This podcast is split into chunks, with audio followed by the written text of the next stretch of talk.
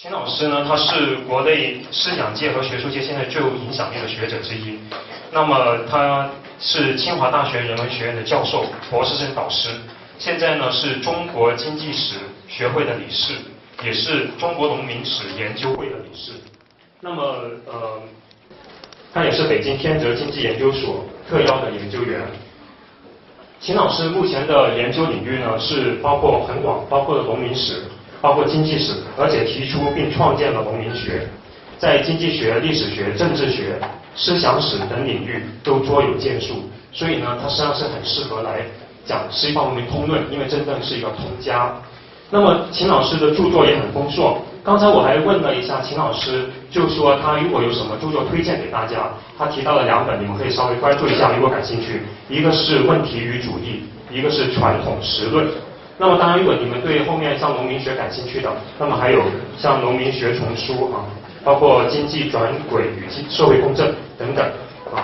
那么希望大家通过这门课，既了解了西方的经济，同时呢也对秦老师个人魅力有所了解。呃，现在时间很宝贵，我把时间交给秦老师。好，谢谢大家。呃，我们今天讲这个呃西方文明史通论的这个经济这部分，呃，经济这部分呢。呃，以往我们最早开这个课的时候讲的是市场经济，嗯，通常也是人们一讲西方的经济就认为是市场经济，或者说用以前的说法叫叫资本主义吧，是吧？呃，那么为此我们也写了教材，而且这个教材呃后来在呃你们拿到的这个这个这教材中间已经印了。那么我们的习惯是已经印成教材的，我们就不讲了，是吧？大家可以看。那么我们在这个课堂教授的时候，就不打算讲市场经济这个东西，而去讲呃这个西方经济中和市场经济相对的另外一个部分啊，就是所谓的福利国家，是吧？很多人都说这市场经济是从西方传来的，呃，中国现在搞市场呃市场经济也是。呃，向西方学的，但是其实大家也都知道，中国的社会主义也是从西方传来的，是吧？至少我们讲的马克思啊什么，那都是那都不不可能是中国人嘛，是吧？所以呃，我们讲西方呃西方文明在经济上的表现，其实不能只讲资本主义，不能只讲市场经济，也还得讲它的呃另外的一面。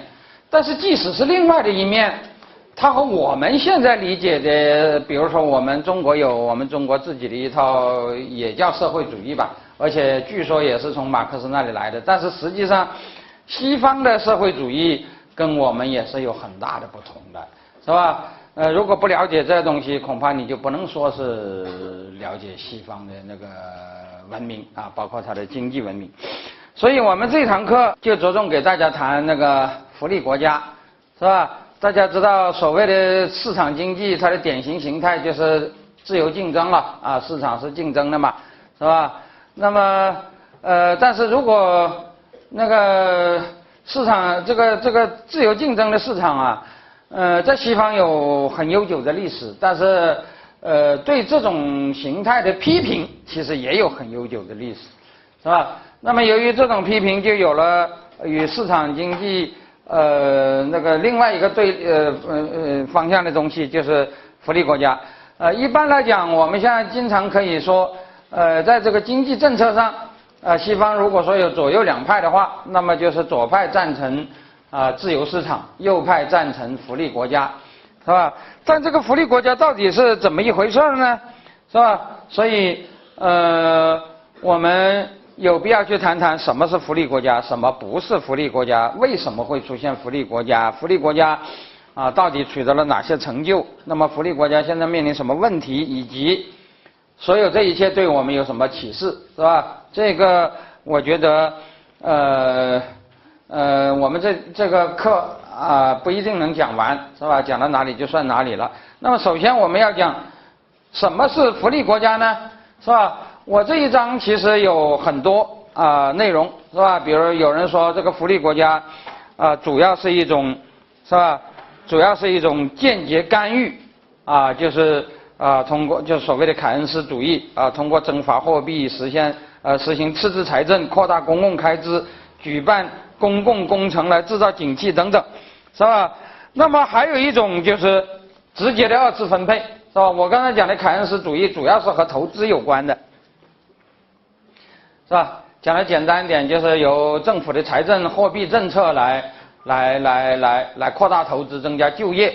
但是实际上，一般人们讲的福利国家，主要还是指的一种分配政策啊，就是通过高税收、高福利的方式啊，就是实现转移支付，是吧？讲的简单一点，就是从富人那里。啊，征重税是吧？然后用这笔钱来照顾穷人是吧？讲的简单一点，就是呃，以实现一种社会公平。那么还有一种，其实就是我们现在一般都不讲的，但是实际上西方呃也是曾经做过的啊，现在也没有完全不做，以前做的很厉害，就是啊，国家直接搞生产是吧？叫做生产社会主义。呃，在这里啊，我要讲，以前人们都有一种说法。说西方搞的社会主义主要是分配社会主义，是吧？也就是说，他们搞的是，呃，是呃，还是私有制，还是市场经济，只是他们在分配上啊，把富人所得啊，用国家的呃力量呃拿走呃很大一部分，然后再分给穷人，是吧？而我们呢，而我们好像是就把这个私有财产给没收了，由国家自己办工厂。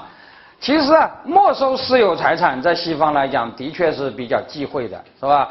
但是通过增量投资的办法，乃至通过赎买的办法搞国有化，这在很多西方国家都是曾经很盛行的，是吧？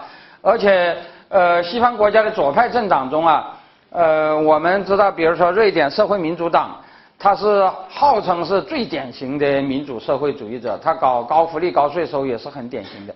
但是，瑞典的社会民主党其实不怎么搞那个国有企业，是吧？可是另外一些党就不一样，比如英国工党，是吧？英国工党人们很多很多人认为他没有瑞典民没有瑞典社会民主党那么左，那是指再分配的力度没有那么大。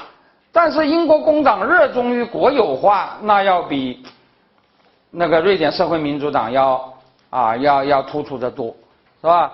呃，当然现这个都是后话了。现在基本上他们都不怎么搞了，因为国有化，呃，现在在至少在西方普遍被认为不是一个呃很好的一种安排，是吧？像英国国有化曾经很厉害，但是现在呃从那个上世纪七十年代开始，呃就一直在搞私有化，是吧？他们的私有化当然跟我们不一样，是吧？他们的私有化因为民主法治这个安排的很。那个、那个、那个很严格嘛，是吧？所以不太可能出现那种，啊，就是把这个厂就给了厂长，然后让工人都下岗，是吧？这种做法在他们那里是行不通的，是吧？但是那个呃，那个、那个、那个、那个呃，国有企业的股份逐渐、逐渐啊，呃，不是，呃呃呃，国有企业的股份逐渐、逐渐呃，那个、那个呃转移出去，变成那个所谓的可以流通的私有股份，像这样的。这个事情一直是在做，是吧？但是你不管怎么说，这个生产社会主义他们也不是完全没搞，是吧？而且直到现在，有些国家其实比重还是不小，比如奥地利，是吧？奥地利的国有经那个那个呃国有部门啊，其实现在一直到现在都还占有大概三分之一的那个那个那个那个产值，是吧？因此我们也不能说。我们和他们的社会主义的区别就在于，我们是生产社会主义，而他们是分配社会主义，是吧？老实说，在改革以前说我们是生产社会主义，好像还有点道理。但是今天大家知道，中国的经济的非国有部分也已经很大了，是吧？尤其是在就业方面，非国有部分是占绝对优势的，是吧？呃，尽管有人说从资本存量方面，好像国有。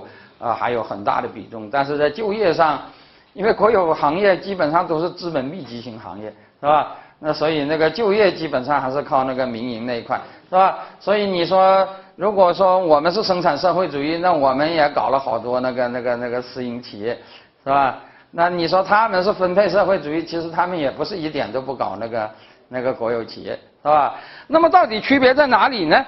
是吧？为什么我们现在说我们搞的不是福利国家，我们搞的这个社会主义跟他们不一样呢？所以啊，我觉得如果真的要看呃他们的那些特点，我觉得除了讲什么是福利国家以外，更容易讲的一个角度就是什么不是福利国家，是吧？有很多东西啊，你呃讲它是什么是比较难的，但是如果你讲不是什么就比较容易，是吧？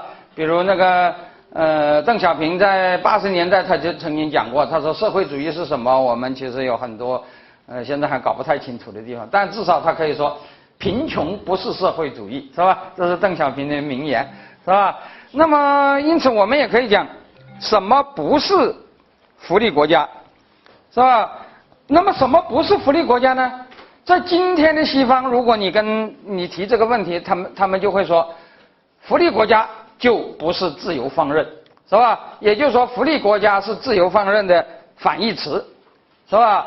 福利国家是与自由放任相对而言的啊，自由放任就是国家不管是吧？你那个那个呃赚了就是你的，是吧？你没赚那你就穷，是吧？这叫自由放任。福利国家就是把呃那个呃富人的那个所得是吧？呃拿过来呃用来照顾穷人是吧？那这好像就是啊不同的是吧？所以有人说啊什么不是福利国家？自由放任就不是福利国家，是吧？人们这个今天的人们经常强调的就是福利国家和自由放任的区别。他们指出福利国家是一种大政府的主张，但是啊，我后面就要讲到西方讲大政府，其实大家是比较容易理解的，因为西方的政府是宪政政府，宪政政府是权力和责任对应的政府，是吧？如果一讲大政府，肯定人们就想到它是大责任的政府。是吧？就是老百姓可以向他要求很多很多的，是吧？呃，当然，同时他的权力也比较大。可是，在另外一些环节，你单单讲大政府，其实人们很难理解到底是一种什么政府，是吧？比如说，中国在秦始皇那个时代，你说秦始皇算不算大政府呢？是吧？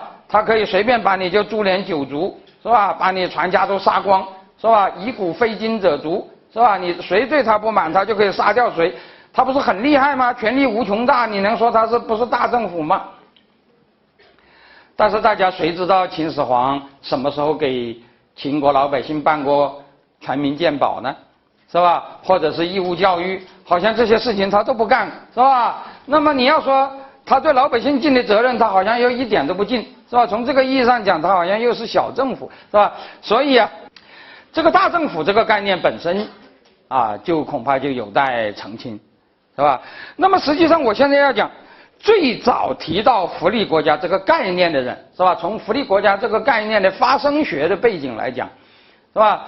不管提这个福利国家是作为一个骂人的话，还是作为一种追求的理想，是吧？也就是说，不管你对福利国家是肯定的，还是否定的，当初这些人都不是把它作为。自由放任的对立面来讲的，而是把它和另外一种东西的对立面来讲的，是吧？因此，什么不是福利国家呢？是吧？当时人们其实并没有说，不是自由放任就是福利国家，是吧？那么到底是什么呢？是吧？首先来讲，我们说，如果福利国家是大政府，那么它首先是一种大责任的。那么它首先是一种大责任的政府，是吧？呃，比方说，我们呃为什么需要一个政府呢？是吧？这个在如果是在民主制度下，是吧？人们知道，呃，人们为什么需要一个政府？是因为人们需要啊呃需要公共服务，是吧？需要社会保障，需要公共福利，是吧？那么于是啊老百姓啊就是吧？就把自己的公把把呃把把权利授予啊一些人，那么要要求这些人是吧？你接受这个权利，就是必须为我办这些事儿，是吧？那么如果我要求你办很多的事儿，是吧？我就可以授予你比较多的权利，啊，如果反映在经济上，那就是让你多收点税，是吧？让你提供啊高福利，是吧？那么以。比较经典的一种表述就是瑞典的那个所谓的从摇篮到坟墓了，是吧？那么但是另外一些老百姓他不愿这样做啊，他觉得这个政府权力太大，对老百姓的自由是一个啊妨碍，是吧？他不希望政府管得太多，因此他不想给政府受太多的权利。那么既然你不给政府受太多的权利，你也就不能要求政府给你做太多的服务，是吧？于是政府的责任也就不会那么大，是吧？于是就有了啊，这个如果我们用权力的大小和责任的大小作为一个啊作为一个坐标，是吧？那么我们就可以看到，所谓福利国家就是这个意义上的啊国家，是吧？它的政府的权力比较大，责任也比较大。那么与政与这种状态相反的，就是所谓的古典自由政府，是吧？或者说叫做自由放任也可以，是吧？这种政府权力很小，是吧？大家知道，呃，关于这种政府的一个呃一个格言，就是所谓的管的最少的政府是最好的政府，是吧？那么，呃，所谓管的最少的政府，就是它的权力很小，因此老百姓可以有尽量多的自由，但是同时。是吧？他的责任也很小，因此他能够给老百姓承担的责任，是吧？社会保障啊，什么什么各个方面，啊，当然也就比较低，是吧？那么在今天，大家可以看到，虽然这两者是相对的，但是这两者也有一个共同点，是什么共同点呢？大家想想，嗯，就是权利和责任的对应，是吧？也就是说。所谓的大政府是权力大、责任也大的政府；所谓小政府是权力小、责任也小的政府，是吧？但是这个在权力和责任的大小组合中，只有这两种组合吗？是吧？比方说，我们能不能追求一种权力很小，但是责任却很大的政府呢？是吧？比如说啊呃，如果福利国家就是。高税收、高福利，那么自由放任国家就是低税收、低福利，是吧？那么很可能大家就会觉得这两种政府都有一些毛病，是吧？比如说，大家如果把别的因素都抛开不讲，仅仅就高税收和低税收而言，大家觉得哪一种好呢？嗯？那当然，大家都愿意低税收，是吧？没有一个人愿意高税收的。但是在高福利和低福利之间，大家喜欢哪一种呢？啊，那当然是高福利好，是吧？呃，最好的一种政府就是一分钱税收都不征，但是从摇篮到坟墓都给我们提供，是吧？这样的政府当然是啊最理想了，是吧？所以也就可以说是我们现在讲的这种所谓的最好政府，是吧？就是他的权力最小，因此老百姓可以有最多的自由，但是他的责任又最大，因此老百姓可以享受最高的福利。可是这样的政府能够实现吗？是吧？这样的不征税又给你提供福利的政府可能吗？大家想想，可能吗？当然是不太可能的，是吧？这就用得着我们中国的一句老话，叫做“既要马儿跑”。又要马儿不吃草，是吧？那天底下是没有这样的事儿的，是吧？不过我这里要讲，呃，以前人们认为这都是不可能的，是吧？但是，呃，最近这几十年呢，呃，西方各国的确出现了这么一个现象，就是西方的老百姓越来越既不想交税，又想搞福利，是吧？就是就是对这种啊，既要马儿跑，又要马儿不吃草的这种状态，好像。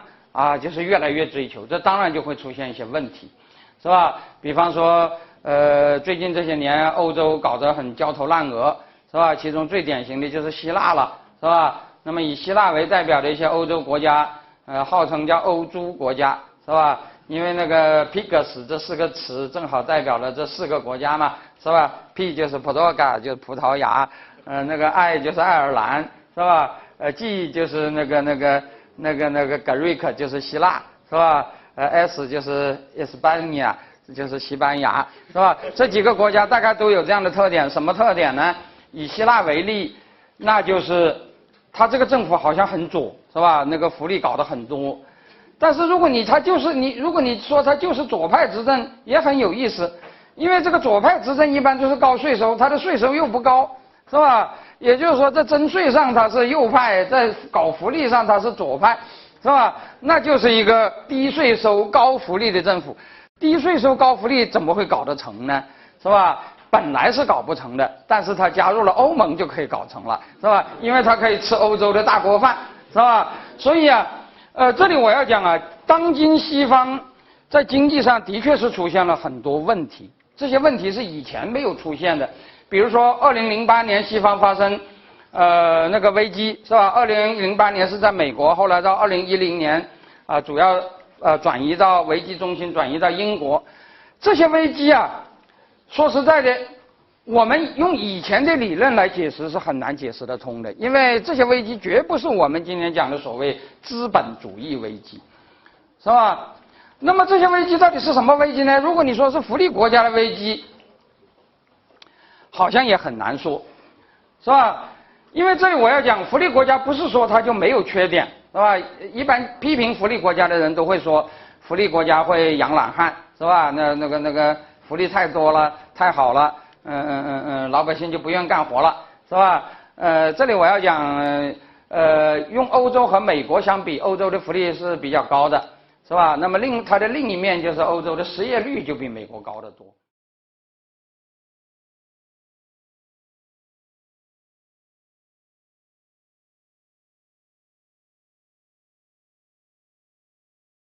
呃，欧洲的失业当然原因很多，其中有一项比较有有有一个原因就是高福利下人们对就业就比较挑剔，是吧？那个那个很多工作是老百姓是不愿干的，是吧？因为你有有福利嘛，是吧？那很多事情，你像欧洲现在比较那个糟，比较比较那个呃脏乱差呃呃那个那个那个那个危险的呀脏的那活基本上都是让移民去干啊，就像我们现在。嗯，城里头很多活是让农民工去干一样的，是吧？那就是因为那个那个福利太多，是吧？那么福利福利高有福利高的缺点，如果你不搞福利搞自由放任呢，当然也会有人批评啊，说自由放任就会造成两极分化，是吧？就会造成那个穷人越来越穷，富人越来越富，是吧？这可能也是缺点。可是今天的西方有一个非常严重的那个。危机表现就是这个政府的财政极其困难，是吧？财政赤字极高，是吧？那么这个是怎么造成的呢？理论上讲，无论是高税收高福利，还是低税收低福利，都不应该会造成这种现象的，是吧？大家知道，高福利高高税收高福利，理论上讲是可以平衡的，低税收低福利。理论上讲也是可以平衡的，那么造成大量的亏空，造成巨额的债务，造成啊严重的赤字，只有在什么情况下才可以出现呢？是吧？就是高福利低税收，是吧？在这种情况下，当然我讲的高福利低税收是指的相对而言的，是吧？那个那个有些人说那就是希腊的税收也不算是很低。那不算是很低，看你跟什么相比较了，是吧？那跟他的福利相比，那他就是很低，是吧？这一点大概是没有什么问题的。那么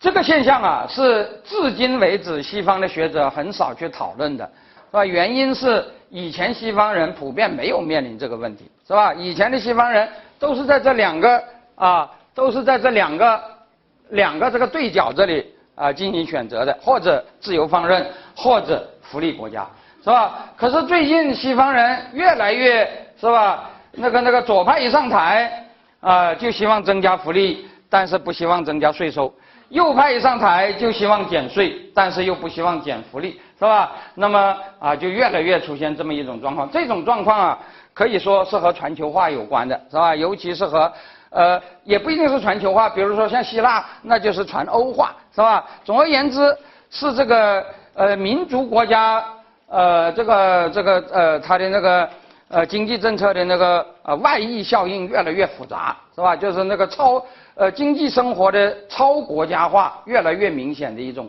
后果，是吧？那么这种后果啊，当然它会造成很多问题，但现在不是我们讨论的重点，我们讨论的是说，除了自由放任、福利国家和我刚才讲的这种。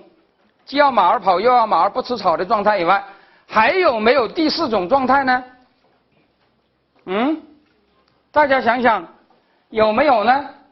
是吧？有没有一种政府是既要横征暴敛，又不给老百姓办事儿？有没有这样的政府呢？啊？如果说既要马儿跑，又要马儿不吃草，在逻辑上是不可能的。那么，如果这个马它不骑，它不是被人骑的，它而是骑在人的头上的，是吧？这个马山珍海味都要吃，但是它就是不跑，这种马有没有呢？啊，当然是有的，是吧？而且我可以说啊，其实不管是中国还是西方，当政府的权力不不受制约，政府的责任不能追问的时候，几乎这些政府都会变成这个样子，是吧？如果你要问皇皇帝说。是吧？在横征暴敛和不征税这两者中，他选择什么？啊，皇帝都会喜欢征税，是吧？那么好了，让老百姓追着你在后面要福利，还是老百姓根本就啊什么要求都不能提？这两者之间你希望什么？那皇帝都说，那当然老百姓不能向我提什么要求了，是吧？那么因此啊，我刚才已经讲了，像秦始皇那样的那种体制，是吧？你说他是高福利吗？是吧？你说他是大政府吗？是吧？他什么责任都不替你做，是吧？既没有给你搞呃，既没有给你搞义务教育，也没有给你去搞那个医疗保障，是吧？但是你要说他是小政府吗？他的权力大的不得了，是吧？动不动就可以把你杀全家，是吧？呃，动不动就可以杀你全家，是吧？那么因此这样的政府啊，其实就是和我刚才讲的这种状态恰恰相反的，是权力最大。老百姓的自由因此就变得最少，是吧？同时，他的责任又是最小，老百姓因此又享受不到福利，是吧？那么像这样的一种状态啊，我们可以说，像这样的状态它是最好的政府，但是应它应该是不可能的，是吧？因为你既要马儿跑，又要马儿不吃草是不可能的。但这样的状态，它不可能吗？当然是可能的，但是这种状态是不好的，是吧？所以现代化。它的目的就是要消除这种状态，是吧？那么在这种状态没有消除之前，就会产生一个问题，是吧？人们认为一些政府是对老百姓要承担责任的。所谓要承担责任，就是说老百姓要他干的事儿，他不能不干，是吧？那么还有一种政府是不对老百姓承担责任的。所谓不对老百姓承担责任，不是说他就不给老百姓干事儿，而是说。他干事是一种皇恩浩荡，是吧？他干了你就得感谢，他不干你也没办法，是吧？你不能要求他的，是吧？他给你干事，这是他的爱好，而不是他的责任，是吧？他如果干了啊，那当然那就三呼万岁，是吧？那么因此我们可以说吧，这个福利国家这个词啊，最早出来的时候，其实就是针对这样的现象。是吧？那么有人专门做过考证，说历史上“福利国家”这个词啊，最早是在德语中出现的啊，就是那个 “Welfare-State” 是吧？就是英语就是 “Welfare State” 是吧？这个 “Welfare-State” 是出现在德德国，它时间是在一九二零年代的维玛共和国。这个话当初是一句骂人的话，是吧？当时他是维玛共和国时代的那些极右派，用以攻击当时执政的社会民主党政府的，是吧？那个维玛共和国时期，大部分时候社会民主党是执政党或者是参政党，是吧？那么社会民主党执政，他就要给老百姓办很多福利，办很多社会保障，是吧？于是有一些人就不满了，啊，说你。啊，光让国家给老百姓办事，怎么不号召老百姓给国家办事呢？是吧？你这是呃对呃老百姓呃进行小恩小惠啊，用或者用我们中国的以前的有些人的语言讲，叫做妇人之仁，是吧？就是你就光会讨好老百姓，你就不能要求老百姓，是吧？我们要比你们伟大，是吧？我们要求老百姓为国奉献，是吧？我们要求老百姓为国牺牲。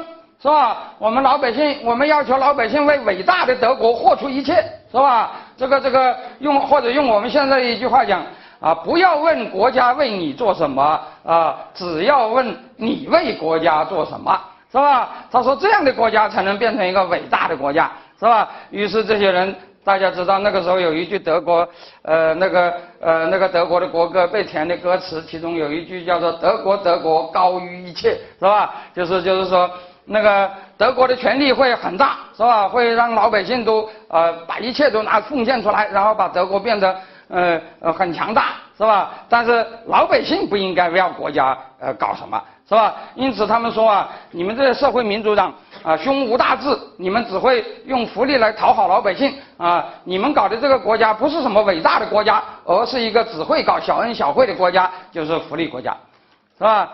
那么大家可以看得清楚，这些人是什么人呢？这些人他不是自由放任主义者，是吧？这些人是反对福利国家的。但是这些人本身不是主张自由放任的，恰恰相反，这些人是主张大国家的，是吧？这些人是什么人呢？维玛共和国时代的德国的极右派，就是后来的纳粹的那个支持者，是吧？也就是说，他们就是啊，主张纳粹那一套的，是吧？大家知道纳粹是主张自由放任的吗？是自由主义者吗？是吧？当然不是，是吧？大家知道纳粹这是这个党的简称，这个党的全称叫什么呀？对，叫德国社会呃，叫做呃国家社会主义德国工人党，是吧？因此这个党你听这个名字，它就不是一个主张自由放任的党，是吧？但是这个党是非常仇恨福利国家的。是吧？那么我们国家当然在历史上也有这样的，是吧？那么我现在讲的是呃西方，我就不多说了，是吧？那么，但是到了三十年代，这个福利国家这个概念啊，呃，在英语中出现了，啊，据说啊，英语中的 welfare state 这个词啊，是剑桥大学国际政治学者。Alfred t i m m e n 其实这个人也是一个德国人，你听他这个名字就是一个呃德语的名字，是吧？呃，但他是英国籍的，是吧？他在一九三零年第一次使用，但是他是在褒义的意义上使用，也就是说，我们就是要建设福利国家，是吧？那么这个福利国家是什么意思呢？讲的简单一点，就是国家的责任就在于为老百姓提供福利，是吧？因此，他把英美这些民主国家称之为福利国家，而对立面是什么呢？对立面并不是自由放任，是吧？对立面在于他把这个对立 welfare state 的对立面称为 power state，是吧？power 大家知道，那就是权力。实际上这个词啊，叫做强权国家。所谓强权国家。当然也不是自由放任的，是吧？讲的简单一点，就是指的纳粹德国和法西斯意大利，是吧？这样的国家，它的特点是把国家和政府当作目标，而人民大众成了国家的工具，是吧？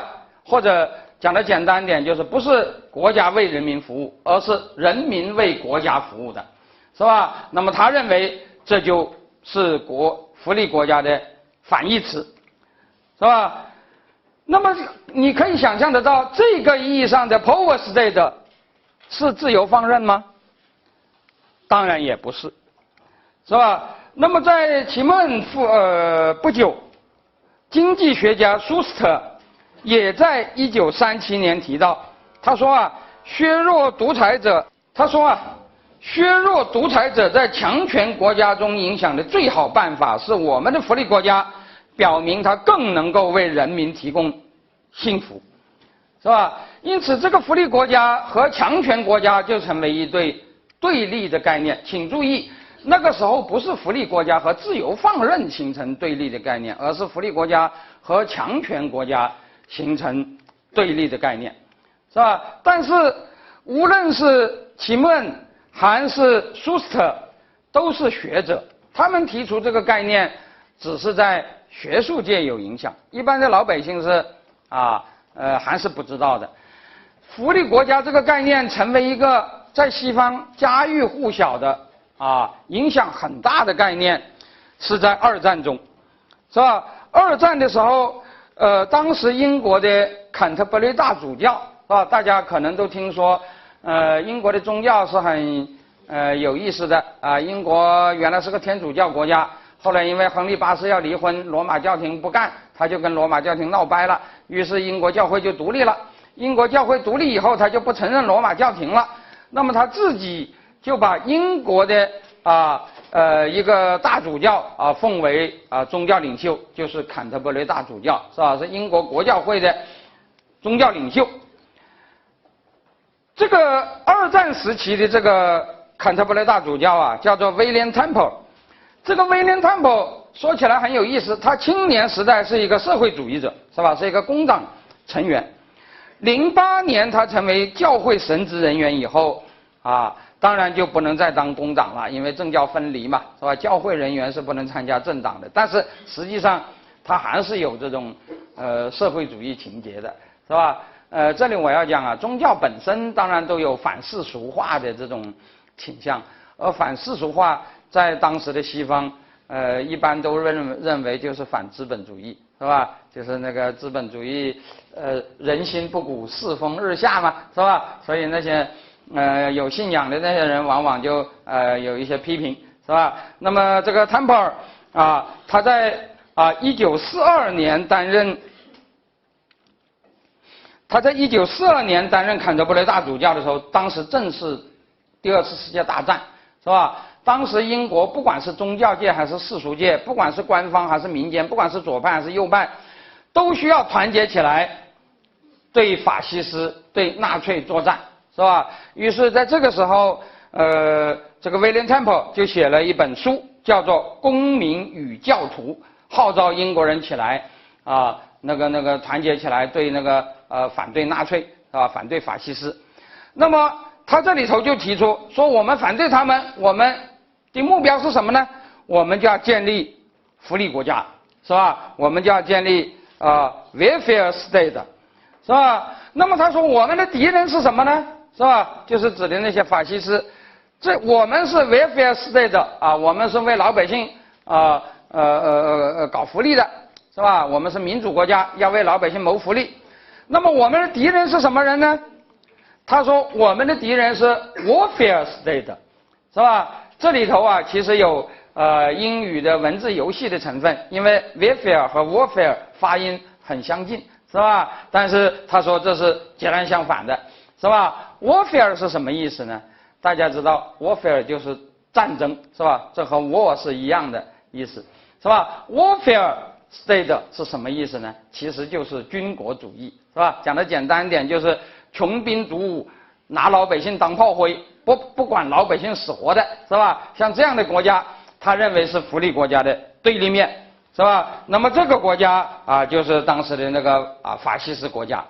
是吧？那么我们同样可以看到，威廉·坦普在这里作为福利国家反义词的，也不是自由放任，是吧？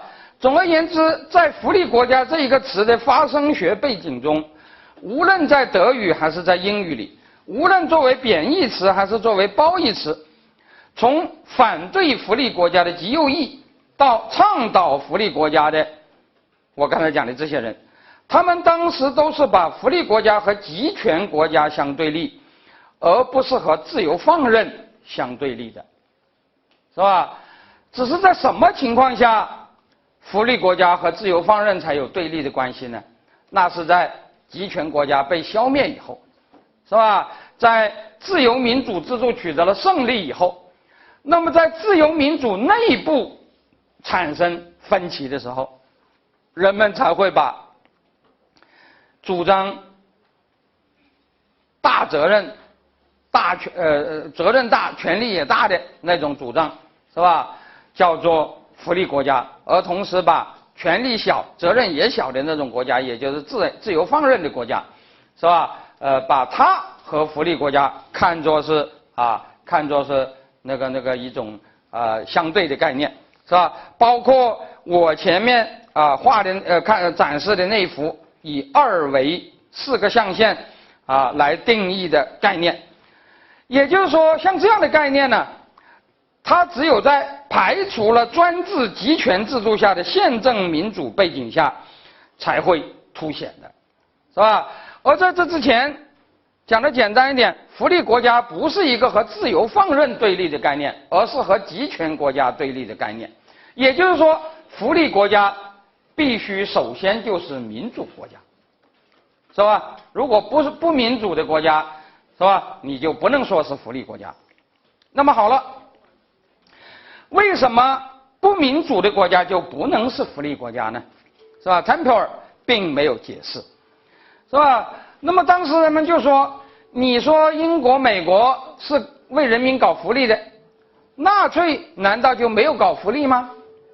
是吧？其实纳粹也搞了不少福利，而且大家都知道，那个福利国家虽然不是纳粹先搞的，但是现在人们，我后面就提到，如果讲福利国家的历史，很多人都认为最早是德国的俾斯麦搞的。”是吧？那俾斯麦当然不是纳粹，但是俾斯麦搞的那套在纳粹时代也延续下来了，是吧？因此你不能说纳粹没有搞福利啊，只有你英美搞了，那肯定不是的，是吧？那么你说纳粹是军国主义，他搞 warfare，呃，他搞那个 warfare state，是吧？那么他搞军国主义，是吧？他全力以赴在打仗。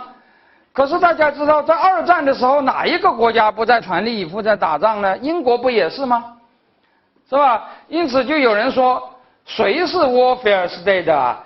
说你英国才是 warfare state，是吧？呃，有人就写了这么一篇文章，warfare state 是吧？英国一九二零年到一九二七年是吧？指的是英国搞炮舰政策是吧？那不也是是吧？嗯，那你不也是 warfare state 吗？是吧？那么这么就来了，这这么就产生一个问题，是吧？你说你是啊，welfare 呃 welfare state，你其实也在打仗，是吧？你说人家是 warfare state，人家也搞了福利，那么两者的区别到底何在呢？是吧？为什么说他跟你是不同的呢？甚至是对立的呢？是吧？Temple 并没有解释，但是如果我是 Temple 的话，我觉得这个问题是很清楚的，是吧？我就试图替 Temple 做这样的解释：福利国家和强权国家相比，是吧？有三大区别是非常明显的，是吧？第一，尽管强权国家也可能给老百姓。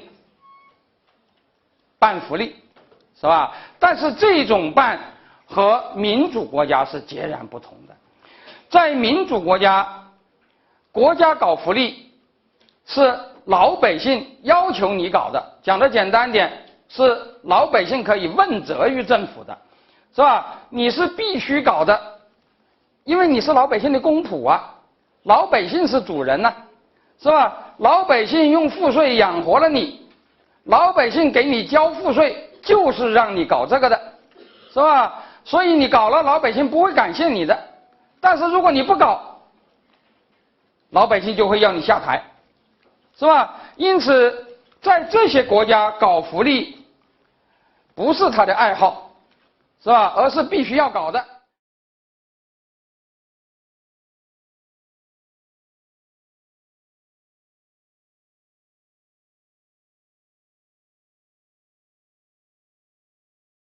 这里我要讲啊，今天的高福利国家，福利高到让我们难以想象，但是你从来听不到一句老百姓感谢政府的，是吧？凡是老百姓要对政府感恩戴德的国家，都不是福利国家，是吧？为什么老百姓不需要给政府感恩戴德呢？道理很简单嘛，政府办的福利是我们要他办的，而且也是我们纳的税。啊，来供他们办的，是吧？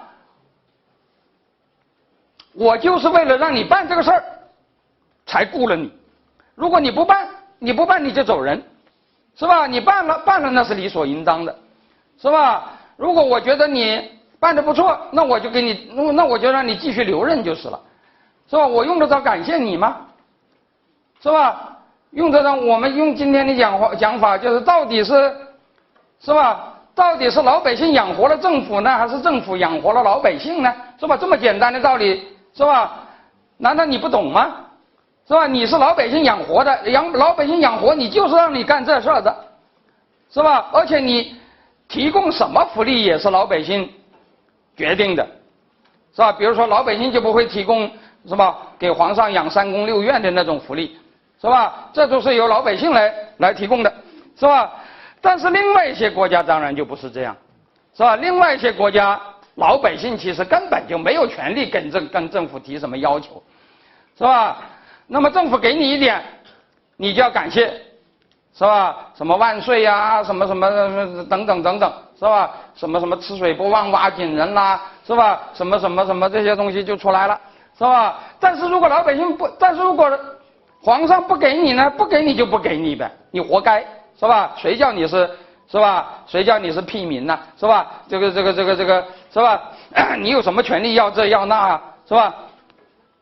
所以啊，第一个区别就在于，所谓的福利国家，福利是可问之责，或者是必谢之恩呢？是吧？老百姓需要对福利谢恩的，那就不是福利国家。是吧？这是第一个。那么关于这一个，我觉得，是吧？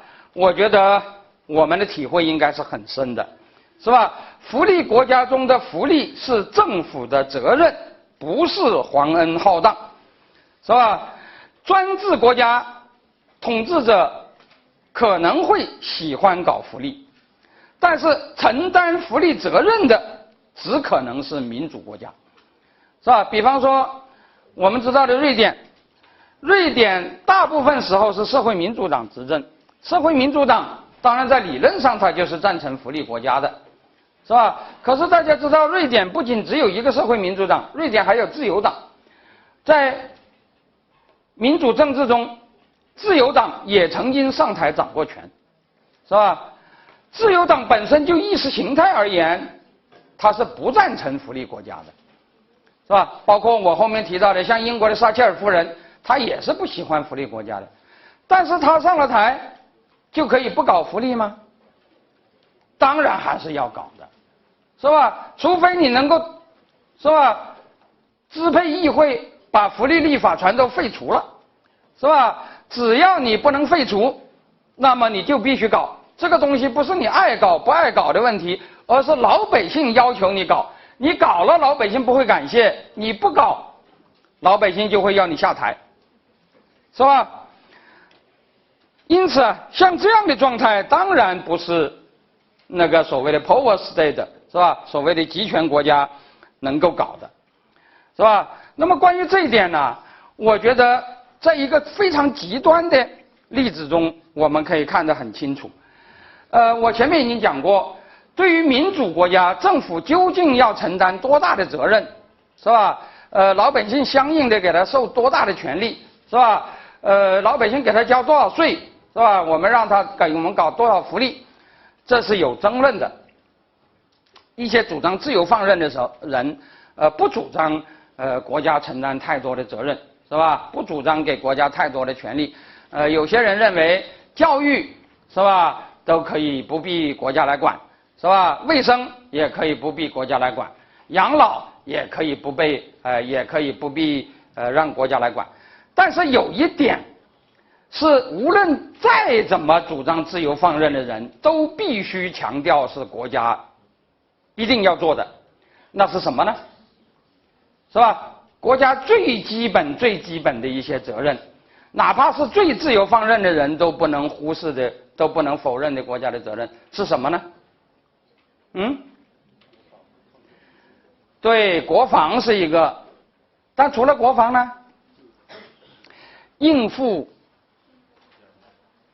巨大的自然灾害，是吧？这一点是那个全世界的人大概是没有争议的，是吧？哪怕是再主张自由放任的人，他也不会主张，比如说像汶川大地震这样的事情，政府可以不管，是吧？而自由放任，让老百姓就就就就就。是吧？就自生自灭，是吧？救灾这个事情，是再自由放任的国家也不可能不管的，是吧？正因为救灾是政府最基本的责任，所以在全世界，你很少看到政老百姓感谢政府救灾的，你只能够听到老百姓埋怨政府救灾不力，是吧？埋埋怨政府救灾还救的不够，从来没有人认为政府救灾我们应该感谢的，是吧？如果你连灾都不救，那你还能配当政府吗？是吧？你可以不管教育，不管卫生，不管养老，是吧？至少有一派人主张你是可以不管的，是吧？但是有谁会主张你连救灾都可以不管呢？没有的，是吧？所以救灾是政府，哪怕你对政府的责任规定的再小，你也是必须要管的，是吧？那你既然是必须要管的，那么你做了，我需要感谢你吗？是吧？那但是如果你不做，或者你做的不够，我就要对你进行问责，是吧？可是我们知道，有一些国家，你就特别会感到，在一旦遇到这自然灾害，老百姓就要感谢政府，是吧？哎呀，这个这个政府的恩情太大了，如果不是政府救灾，我们早就死绝了，是吧？像这样的言论就是大量的会出现，尤其是在同一个灾害同时。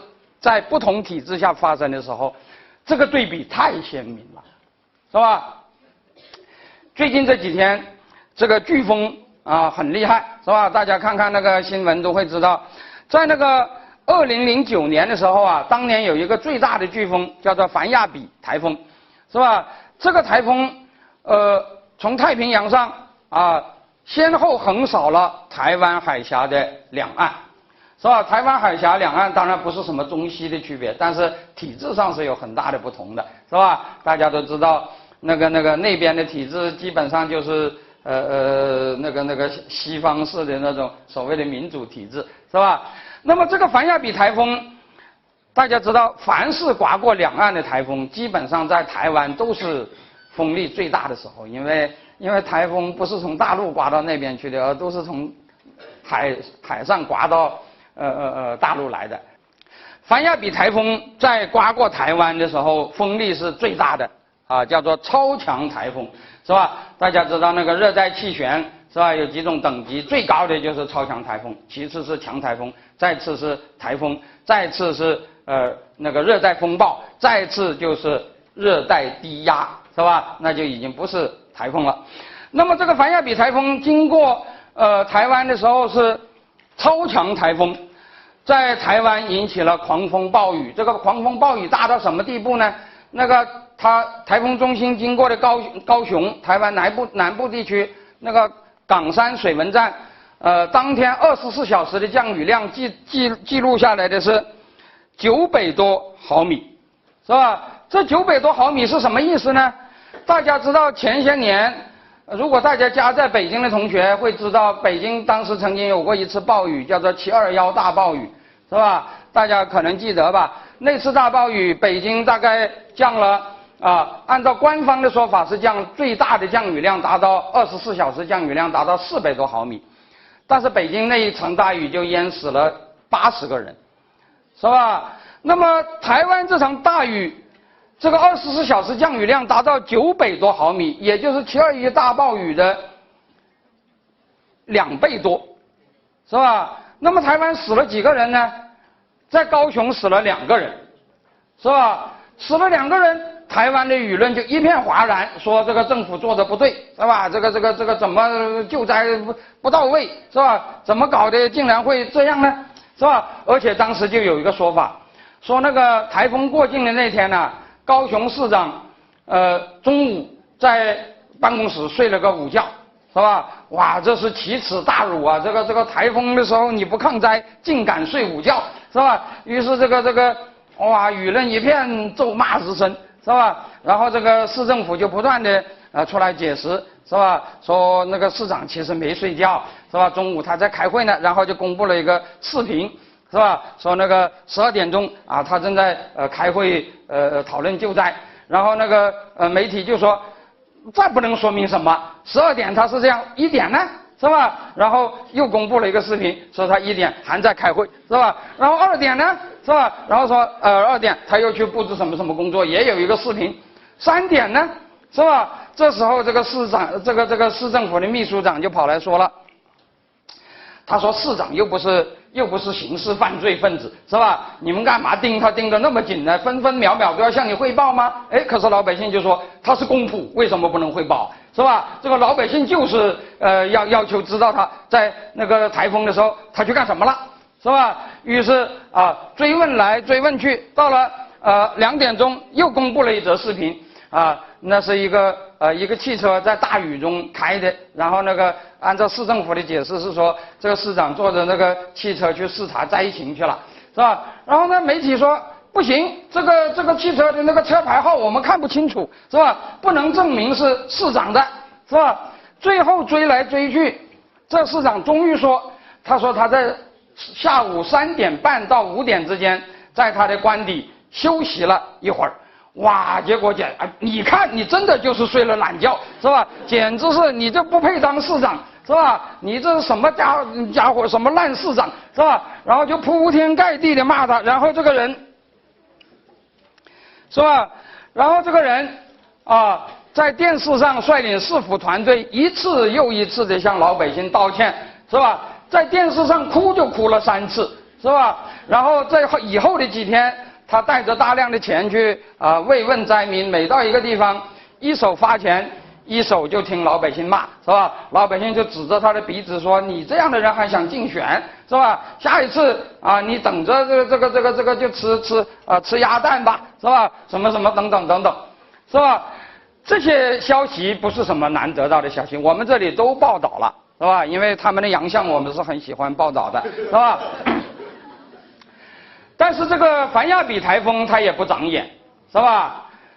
没几天它就刮到我们这边来了，是吧？这个台风在呃凡亚比台风在台湾的时候是超强台风，在离开台湾的时候已经降低为强台风，在海峡中间它已经变成台风，登陆的时候已经是热带低压了，是吧？实际上没有造成什么风灾，但是雨下的还是很大。是吧？由于雨下的大，我们这边是吧有几个水库就垮坝了，是吧？引起了洪水，是吧？凡亚比台风登陆广东，那个时候已经是低气压，但是暴雨死亡失踪了，一百三十六个人，是吧？在台湾死了两个人，啊，老百姓几乎把政府骂死，在我们这里死了一百三十六个人，我们的老百姓是怎么说的呢？哎呀，只死了一百三十六个人，太伟大了！我们本来应该死掉一百三十六万的，结果只死了一百三十六，真是恩重如山呐，是吧？于是你看到报纸上到处都是一片感恩的声音，是吧？说这个政府如何伟大，怎么怎么，哎呀，这个这这，是吧？而且最有意思的是，政府自己还下了文，号召呃当地的媒体都一起来歌颂政府，是吧？这个这个这个这个啊。这个当时的那个省委宣传部啊，专门下了个文，说舆论宣传要更加积极，要大力宣传报道抢险救灾，呃取得的成效，是吧？呃，让灾区群众更真切地感受到党和政府的关怀，是吧？于是我们看到的都是那些干部如何，哎呀，这这这这这这老，如果不是有这些干部，老百姓都死光了，是吧？呃，什么等等等等等等，是吧？你看看这个一场台风在海峡两岸形成的对比实在是太鲜明了，是吧？但是我们这里要说啊，其实这场台风在我们这边呃出现的这种状况啊，其实还是要比以前还是好多了，是吧？而且大家知道，在凡亚比台风过后仅仅两年，在北京就出现了那场呃七二幺大暴雨。是吧？这七二幺大暴雨啊，其实也挺有意思。我们当时这个呃有关宣传部门呢，也组织了大量的那个歌功颂德的那些那些报道，是吧？准备要报道大家怎么感谢政府。可是这个七二一大暴雨死了呃八十个人的这个这个消息一传开，马上现在毕竟有网络了，而且说实在话，那个时候对网络管的还不像现在那么严，是吧？网上马上有一片骂声。是吧？然后这个舆论就变成什么呢？这个舆论就变成政府不断的在解释，是吧？然后这政府就让气象局长啊什么什么出来说，哎呀，不怪政府，实在是这雨是下的太大了，你看下了四百多毫米，这是北京六十年来从来没有过的大暴雨。然后网民就一查资料说，哪是六十年没有？一九六三年，呃，这这个这个就就就有了，呃，这个雨就比现在大，是吧？呃，哪一哪一年又比现在大？而且还有人说，啊，说你讲的这四百呃毫米的降雨是有的。但是是发生在什么地方呢？发生在房山县和河北交界的大山里头，就是十渡附近的那个大山里。这里我要讲，呃，当年那场大雨，北京死了八十个人，其中三十个是死在房山的，是吧？要说的话，房山的雨的确是相当大，但是北京市区呢？北京市区最大的降雨那个那个观测点也不过才二百多毫米，可是这八十多个人中就有五十多个是死在市区的呀，是吧？这怎么解释呢？于是后来就变成是政府不停的解释，老百姓不停的追问，是吧？最终那些那些感恩的报道，大部分都没有报道出来，是吧？这就可以体现出，毕竟中国改革已经三十多年了，是吧？如果是以前的话，谁敢这么问呢？是吧？我再举一个例子，是吧？大家知道，在一九六零年前后，中国发生了一场大饥荒。是吧？那个时候饿死的人以千万计，可是那个时候谁来问责呢？是吧？大家知道那个时候老政府也救了灾，是吧？有一些人没饿死，没饿死你就要啊感激涕零，是吧？文革时期专门有一个样板戏是反映那一段历史的，其中有一段唱词就是“乡亲们手捧馒头热泪滚”。是吧？领袖的恩情比天高，比地厚，更比海洋深，是吧？好了，你得到个馒头啊，这个恩情就是比天高，比地厚。那如果你没有得到这个馒头，饿死了呢？饿死了也怪不了谁，那叫自然灾害，是吧？那个那个谁也不会为这个事情负责的，是吧？讲的简单一点就是，是吧？政府做的任何事情你要感恩，政府不做你也没办法。呃，就在那几年。这个中国出了一件大事情，是吧？呃，一九六零年，是吧？呃，当时有一个很有名的报道，叫做“为了六十一个阶级兄弟”，是吧？呃，当时啊，中国有一个大工程，叫做三门峡水库，是吧？大家知道三门峡水库当时有条配套配套的公路，叫做丰南公路，这是国家的一项工程。为了修这个工程，国家是无偿无偿的征调了，呃呃很多劳动力。是吧？呃，实际上这个无偿征召老百姓干活，那是那个时候的一个常见现象，是吧？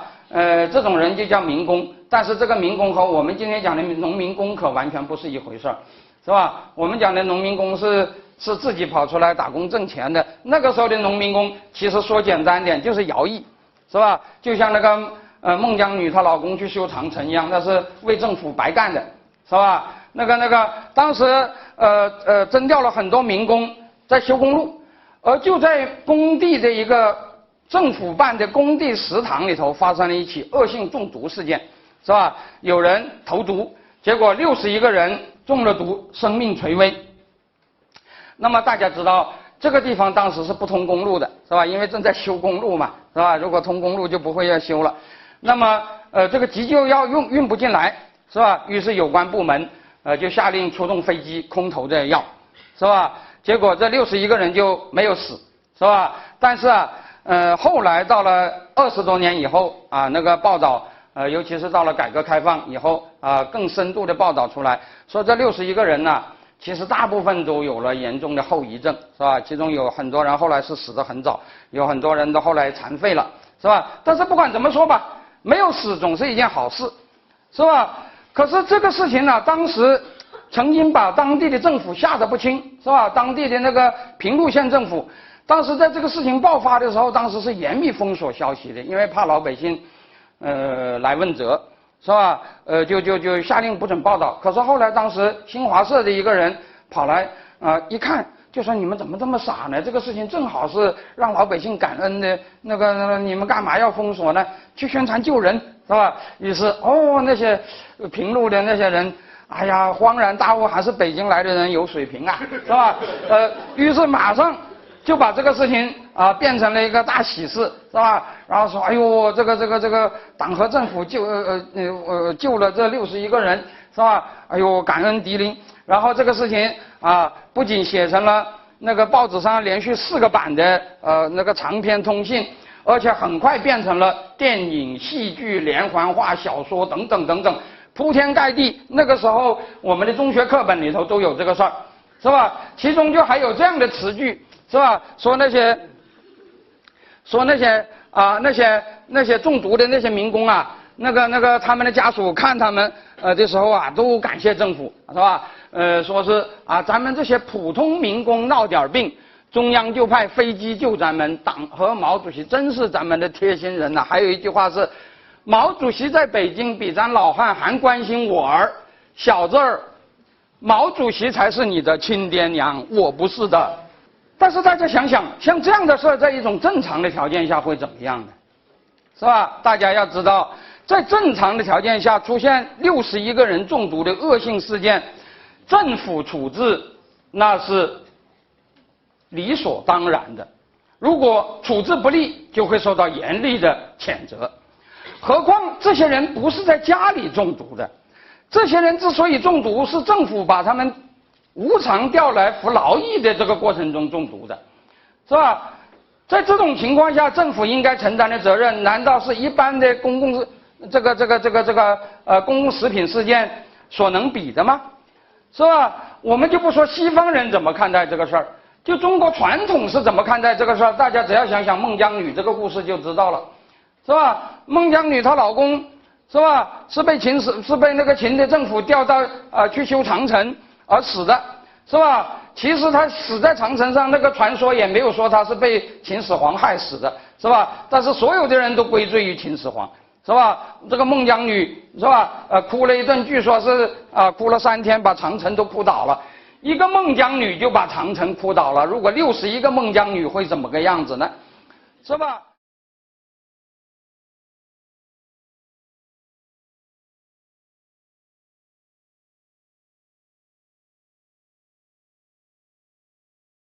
那么这六十一个人没有死，没有死，那不是你理所应当做的吗？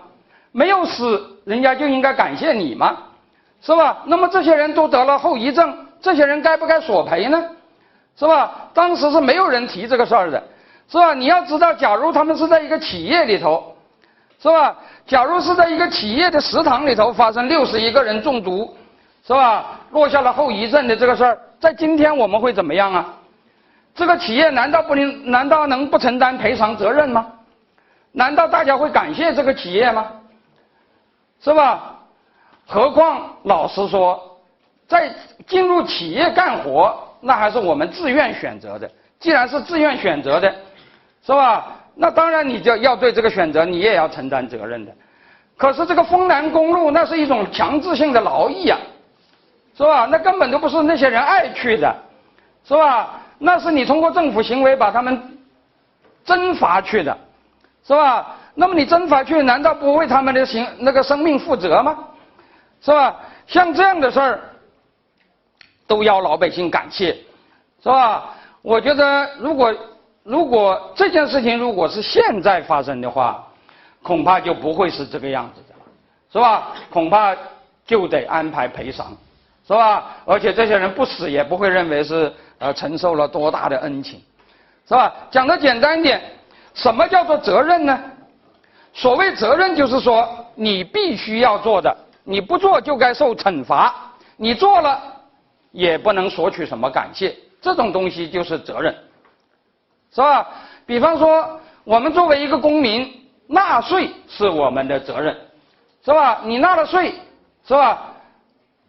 大家不需要感谢你，但是如果你不纳税，是吧？那么你可能就要就要犯那个是吧？那个那个逃税或者呃那个那个漏税的那个那个那个那个罪行，是吧？就要受到惩罚。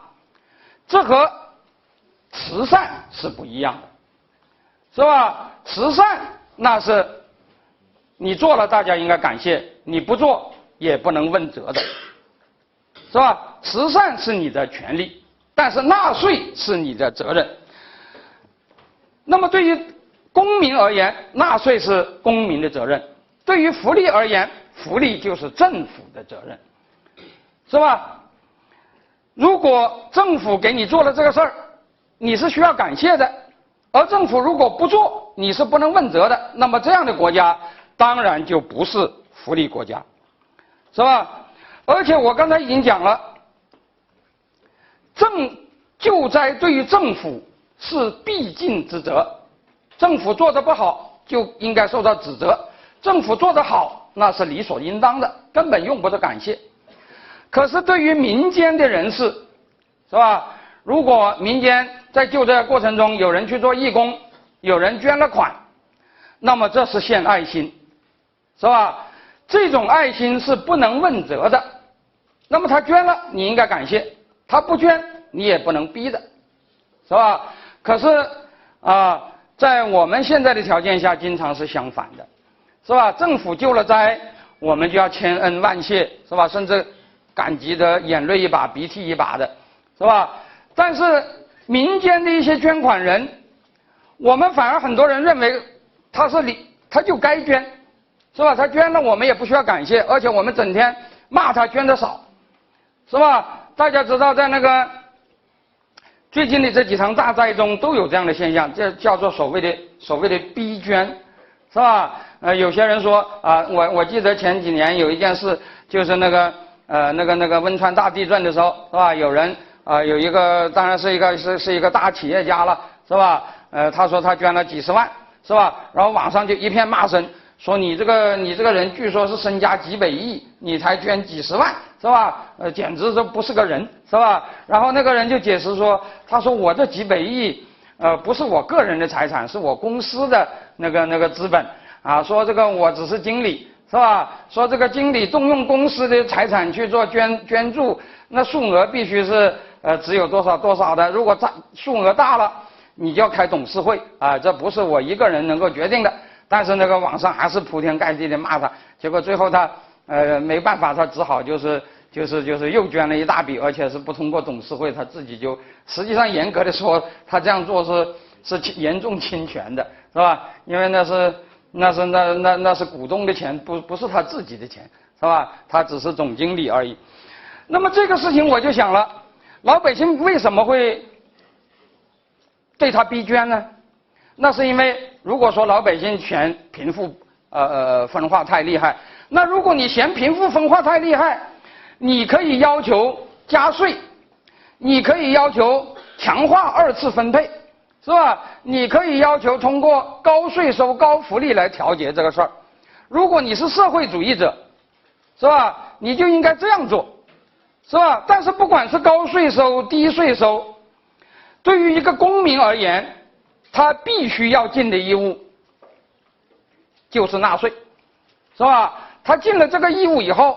他再做这些事儿，比如说捐款或者做义工，那这个东西就是属于他献爱心的，是吧？他捐了你就要感谢，他不捐你是不能问责的。捐款这个东西如果都可以问责，会出现什么后果呢？大家想想，是吧？可以问责的捐款还是捐款吗？是吧？如果这个捐款是你必须要捐的，你不捐是吧？你就要受到惩罚。那么这个捐款是什么呢？它还是慈善吗？是吧？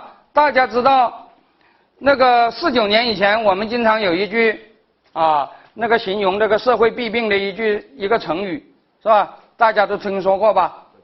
叫苛捐杂税。什么叫苛捐杂税呢？是吧？杂税好理解，什么叫苛捐呢？其实苛捐。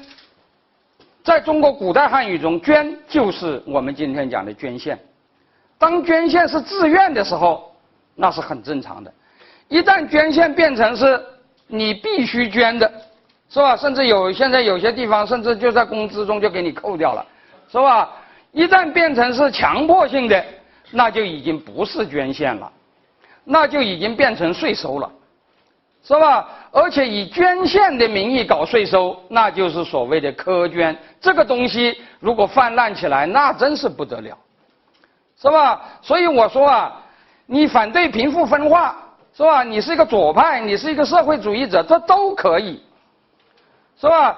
但是你必须堂堂正正的通过二次分配来解决这个问题，是吧？你可以多征税，但是你不能征了税以后还要强迫大家去捐什么东西，是吧？这是很简单的事儿。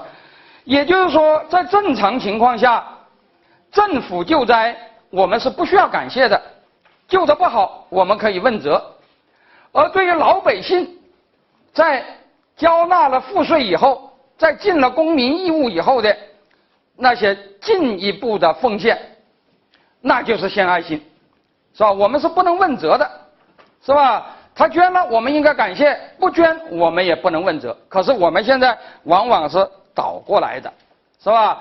一旦出现这事儿，总是千恩万谢政府，厉声逼捐富人。是吧？我觉得这是一个啊，呃，恐怕是一个成问题的现象。那么这个是我们今天讲的啊，这个福利国家的第一个啊特征，或者说什么不利是福利国家呢？就是老百姓需要感谢政府的国家，就不是福利国家，是吧？所谓的福利国家，第一个特征就是福利是老百姓要求于政府的责任，是吧？政府是。不能推卸的，是吧？你做了是该的，不做你你你做了是该的，老百姓不需要谢。你不做，老百姓就要对你进行问责，这是第一点。我刚才讲的那个福利国家的第一个特点就是福利是可问之责，而不是必谢之恩，啊。那么第二个特点就是福利国家是一种二次分配，但这种二次分配必须是正调节。什么叫正调节呢？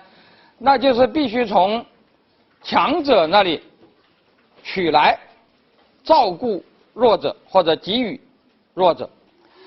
我们知道，一个社会它总是有强弱，总是有贫富的不平等的。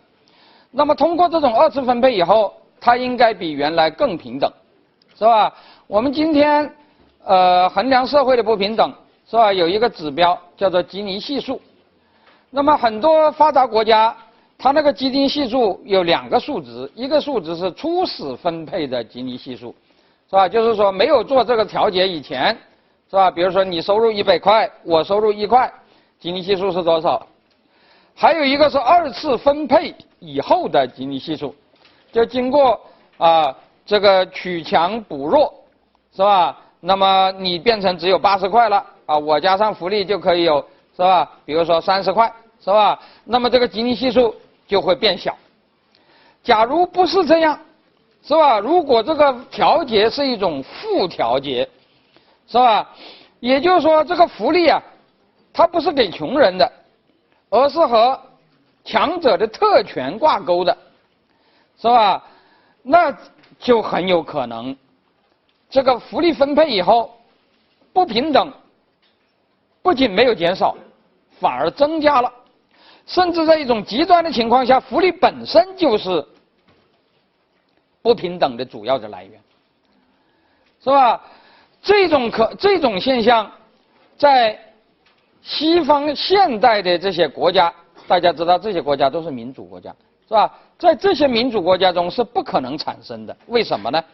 因为这些国家国家承担多少责任，是由民主机制决定的。也就是由多数决定的，那么老百姓不可能支持一种只给权贵搞福利的一种分配，是吧？你要从老百姓手中抢钱来给权贵搞福利，那在民主制度下是没有这种搞法的，是吧？因此啊，在西方现在的关于福利问题的讨论中，你可以听到高福利、低福利，是吧？像美国那就比较啊。呃，更接近于自由放任，是吧？福利比较低，啊，像欧洲，尤其是像瑞典这样的北欧国家，那就是所谓的高福利国家。但是高福利、低福利，它的前提都是正福利，在他们那里这是不用讲的，因为他们那里从来没有负福利的，是吧？因为他们的福利是老百姓要求的，老百姓不会允许有正负福利。可是另外一些国家就不一样。另外一些国家的福利不是老百姓要求的，而是皇帝赐予的。皇上赐予皇恩，他首先会赐给谁呢？是吧？大家想想，他会赐给盲流吗？是吧？他会赐给那个到处是吧穷的叮当响要饭的那些人吗？是吧？这些人给皇上脸上抹黑，不是皇上要救济的，而是皇上要把他们抓起来送去劳教的，是吧？那么这个皇恩是给谁的呢？首先是给对皇上有功的那些人，是吧？给功臣，给皇亲国戚，给啊高官显贵，是吧？接下来才给一般的老百姓，是吧？就是这个皇恩呢，要渗透到社会底层，那就已经是很少了。首先是给上面的，是吧？而这些权贵在初始分配的时候已经占了便宜了，二次分配再赚一次便宜，因此二次分配以后。这个不平等不仅不会减少，反而会增加，是吧？可是这一点是今天的民主国家讨论福利问题的时候是没有人提这种问题的，因为在他们那里没有这种问题，他们只有高福利、富呃高福利、低福利的问题。如果你根本就不搞福利，那是什么呢？那就是零福利，是吧？就完全没有二次分配。初始分配是怎么样，就是怎么样，既不会恶化，也不会改善。可是他们没有二次分配搞了以后，反而恶化的，是吧？最大的不平等就是零福利，是吧？就是贫富分化，我就不管，是吧？你原来不平等，现在还是不平等，是吧？可是你搞了一个再分配，反而变得更不平等。像这样的事儿，在他们那里是从来没有的，只有。福利不是可问之责，而是必谢之恩的情况下，才会有这种状况，是吧？因为皇上肯定会啊给他的那些权贵啊什么什么更多的福利，是吧？像这样的现象啊，其实呃也不是说西方就没有，是吧？在那个前宪政条件下，其实也是这样的，是吧？但是对于现在都还没有宪政的那些国家来讲，那当然就更是这样了，是吧？所以我们古代。呃，明代呃晚明有一个大儒黄宗羲，对中国汉语中的“福利”这两个词就有一个很很有意意思的解释。他说啊，“利不欲其移于下，福必欲其恋于上”，是吧？这就是所谓的福利。那么你说这样的体制，它是高福利还是低福利呢？你的确很难说。你要说它低福利嘛，有些人享受的福利实在是高的难以想象，是吧？比如说。我们以前的皇上，你知道他的初始分配的收入是多少吗？是吧？皇上领工资吗？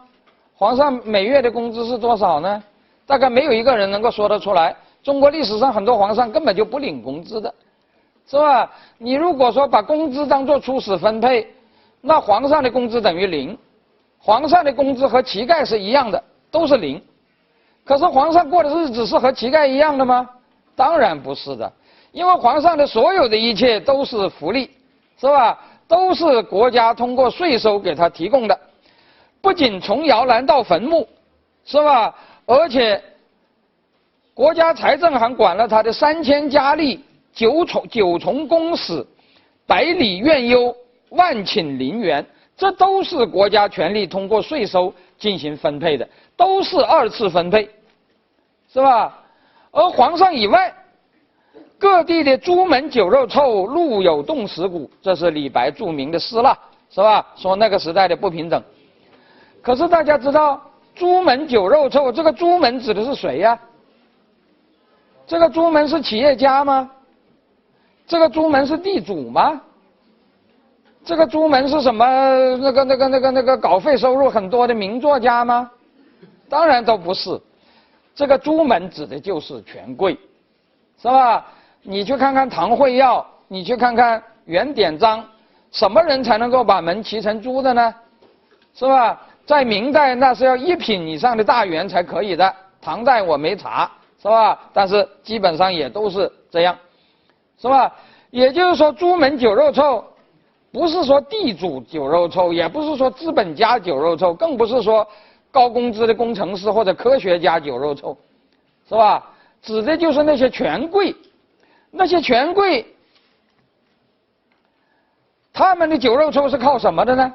是靠国家的分配，是吧？不是靠什么初始的收入的，是吧？这当然不是自由放任，但这是福利国家吗？是是吧？所以啊，你会看到，是吧？我们可以看到两种二次分配，是吧？我刚才曾经提到，呃，这个这个呃，现在衡量这个收入分配的差距的啊，一个数字是吉尼系数，是吧？在一九六零年到一九八零年，主要的民主国家啊，它都有程度不同的二次分配，是吧？有一些高福利国家，比如那个啊，比如那个那个那个那个北欧的那些，是吧？那些那些国家啊，这几个北欧的挪威、芬兰、瑞典这几个国家，是吧？你可以看到这些国家二次分配以后，吉尼系数会降低很多，是吧？像芬兰从零点四六降到了零点二二五，降了一半多，是吧？可是有一些国家是低福利国家，像美国，是吧？美国这个二次分配以后，吉尼系数只从零点三四降到了零点三二四，是吧？那是很低的一个水平。是吧？呃，你看这个，你会发现一个非常有趣的现象，就是这些高福利国家在二次分配以后，它会比美国这样的国家要平等好多，是吧？这个吉尼系数，是吧？你看这个北欧国家基本上都是在零点二多一点，可是美国是零点三几，可是大家如果要看看二次分配以前的基尼系数，那就恰恰相反。高福利国家初始分配的基尼系数一般都比美国高，这是为什么呢？是吧？大家想想，这是为什么？是吧？这是因为啊，高福利国家一般来讲失业率都比较高，是吧？就是我前面讲到过的那个、那个、那个理由，因为福利太高了，有些人就不愿工作。失业率高，就说明初始分配收入为零的人就比较多，是吧？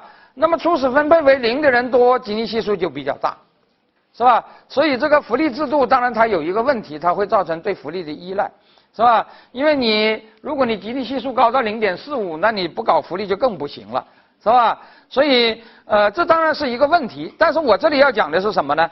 我这里要讲的，不管是美国还是北欧的这些国家，他们二次分配以后的基尼系数都是降低的，只不过有的降得多，有的降得少。可是我们中国是什么样子呢？大家知道，我们中国以前长期统治基尼系数，但是一直是不公布的。即使公布，也只有一个基尼系数，没有二次分配以后的数值的，是吧？呃，那个，在二零一三年曾经有过一个新闻，就西南财经大学的一个课题组，呃，统计出来，呃，前一年就二零一二年，中国的基尼系数，家庭收入分配的基尼系数达到零点六一。这个数字的确是很吓人，超超过所有的资本主义国家，也超过所有被我们认为是很不公平的转型国家，像俄罗斯，甚至超过我们周边的什么越南啊，不不呃什么印度啊，什么什么这一类的国家，大概只低于什么呢？只低于一些非洲和拉美国家，是吧？全世界最不平等的那那个别国家，这个消息。这个数字啊，然后引起了很多震呃，也引起了很大的震动。当时国家统计局的局长马建堂先生，马上就发了一个新闻发布会，是吧？呃，他就说啊，呃，当然马建堂先生我觉得还是不错的，他并没有谴责这个民间的这个研究，他只是说民间的研究和我们的研究，呃，数值是不一样的。他说，按照我们现在的研究，呃，我们的基尼系数是零点呃四八，呃，这个样子没有那么高。而且他一次就公布了十年的基尼系数，以前是从来不公布的，是吧？这也是因为民间的一个一个一个一个一个刺激，使他公布了这十年的基尼系数。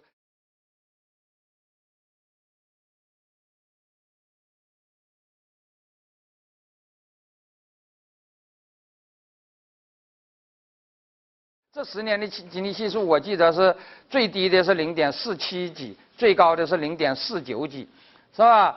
呃，同时马建堂先生还很有意思，一次性的就公布了十几个国家，他说这些国家和我们有可比性，其中有俄罗斯、印度什么什么，有刚我刚才讲的一系列国家，所有这些国家的经济系数都比他讲的这个数值要低啊，当然比西南财大讲的那个数值就更低了，是吧？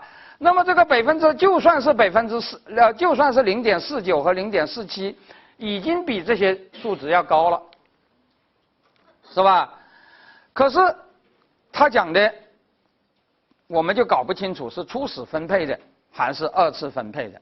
实际上，我们国家从来没有统计过初始分配和二次分配以后经济系数的变化，是吧？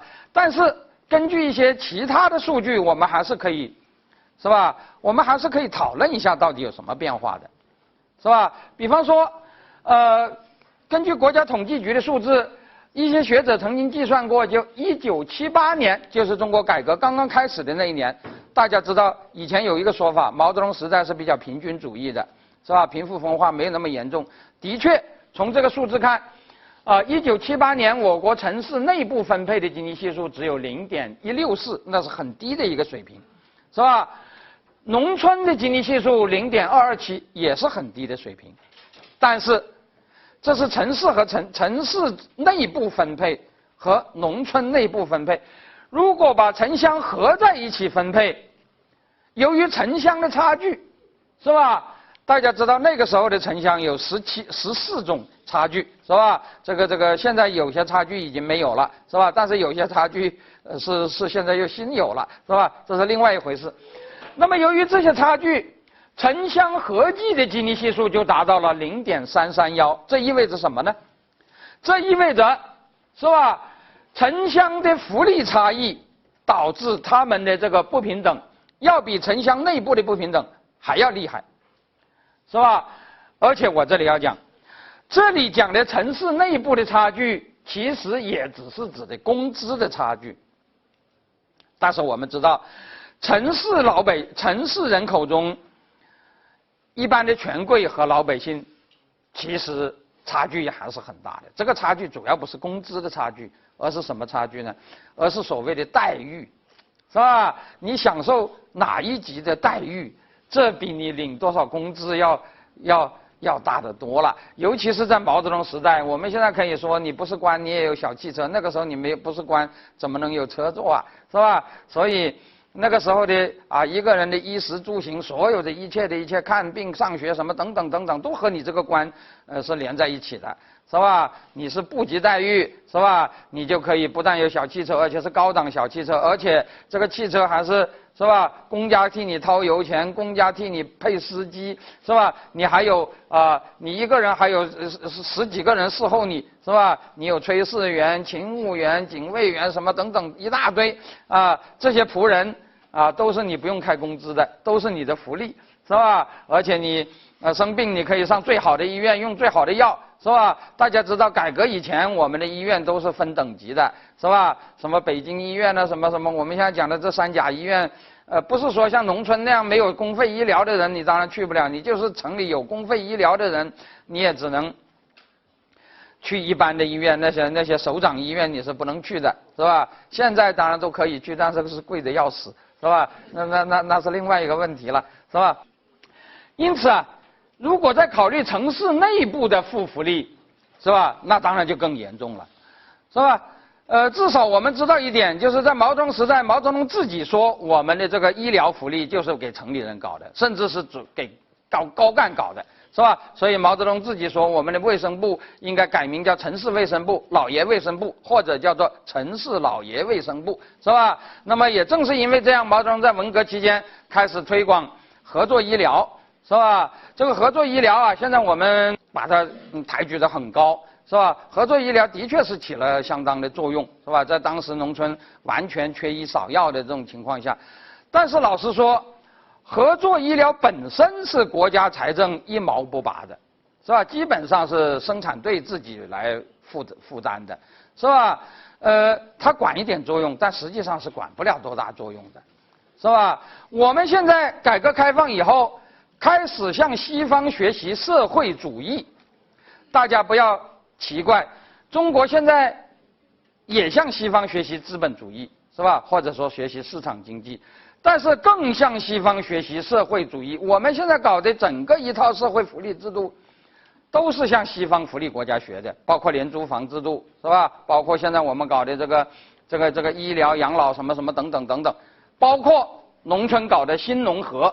是吧？现在中国农村啊，已经基本上推广了所谓的新型农村合作医疗，简称叫新农合。新型农村合作医疗虽然也叫合作医疗，但是跟毛泽东时代的合作医疗完全不是一回事儿，是吧？因为我们今天讲的新农合是一种国家福利，是吧？它是由国家财政来支持的，是吧？最早在二零零五年推广的呃提出来的时候，当时是说每个农村人口要建立五十块钱的医疗基金，其中十块钱是你自己掏。四十块钱是财政掏的，是吧？毛泽东时代是根本没有这个的，是吧？那是所所有的都是那个那个那个那个生产队掏，而生产队的规模是多少呢？是吧？那个时候的生产队的规模只有十几户人，甚至呃最多的就是几十户人，是吧？那个那个那个那个国家是完全没有这个东西的，是吧？那么那么实行了这个呃新农合以后啊，的确起了挺大的作用。是吧？呃，尽管新农合现在也还是有毛病，但是比以前还是好多了，是吧？那么，二零零五年搞了新农合以后，二零零七年当时就开过一个会，当时表彰了全国搞新农合搞得最好的一些地方，其中以省计当时表扬的就是江苏省，江苏省在二零零七年新农合的参农村的参加率达到百分之九十五，是全国的首位。各项农村卫生指标也都名列前茅。这一年，该省新农合覆盖了四千三百万农民，人均筹资七十六块钱。大家知道，这个数字已经比国家规定的标准要多出一半，是吧？国家当时规定的是五十块，他搞了七十六块，是吧？的确是搞得不错。但是，就这个省仍然有七百万人是没有覆盖的，也就是说，这些人享受的。福利性医疗资源是零，而另一方面，这个省城镇居民医疗保险覆盖了一千零八十八万人。所谓城镇居民，指的是没有工作的，包括下岗工人在内，是吧？那个城市人口，那么他们每个人可以享有一百五十到五百五十元，是吧？比他们更高的就是那些在岗的职工，是吧？城镇职工基本医疗保险覆盖一千四百三十四万人，人均筹资一千二到一千五，所有这些人都是，你看病可以报销，但是只有报销一定的比例或者说一定的限额，只有一种人就是比较高级的干部，他是可以全额报销的，不管花多少钱都可以，不管上什么医院吃什么药动什么手术，国家都全包。这种全额公费医疗的人有多少呢？只有十四点四万人，是吧？实际上就是那个啊处级以上的干部，是吧？可是这些人人均筹资达到四千二百到六千元，也就是说，一个这种干部，他占有的福利性医疗资源相当于九十个农民，但是他们的初始分配收入，干部的工资当时并不远远达不到农民的九十倍，是吧？这个福利性医疗资源的这种分配，如果你按照这个数字算算吉尼系数，是吧？大家如果会算吉尼系数啊，我想，呃，现在大概是有些社会统计学，呃，是有这种啊，是教过的，是吧？那么你就会算出来，江苏省二零零七年福利性医疗资源分配的吉尼系数大概是零点七左右，可是江苏省当年的初始分配的吉尼系数。不到零点五，这说明什么呢？这说明了，在江苏这个搞得最好的地方，它的福利仍然是一种负福利。也就是说，如果我们把福利的享受加进收入里头，江苏的不平等会变得比以前更高，而不是更低，是吧？那么，如果是这样，我们对江苏省搞的那一套是不是应该否定呢？当然不是。应该说，江苏搞得还是不错的，是吧？江苏仍然是一个中国最先进的地方。为什么呢？为什么它是负福利的还是最先进的呢？原因很简单，它虽然还是负福利，但是它负的程度比以前低了，是吧？或者我们可以说，它从负高福利变成了负低福利，它正在逐渐向零福利靠近。是吧？什么意思呢？就是以前的农民是一分钱都没有的，现在他总算有了七十六块钱，是吧？有了七十六块钱还是负福利，但是吉尼系数已经是零点七了。在没有这七十六块钱，也许吉尼系数是零点九，是吧？也就是说，以前的江苏省是负高福利，现在是负低福利。进一步改革下去，它就会变成零福利；再进一步的改革，那它就可能变成正福利，是吧？变成正福利了，我们就有可能去讨论高福利还是低福利的问题了。是吧？我们那个时候就可以讨论啊，我们这个福利就是美国式的水平，是吧？就够了，还是说要提高到瑞典式的水平，是吧？可是，在这一天没有到来之前，谈论高福利、低福利有意义吗？是吧？你现在连零福利的水平你都没有到，你谈什么高低呢？是吧？大家知道，谈高低的前提，你首先要讲正负，是吧？大家想想，是不是这样？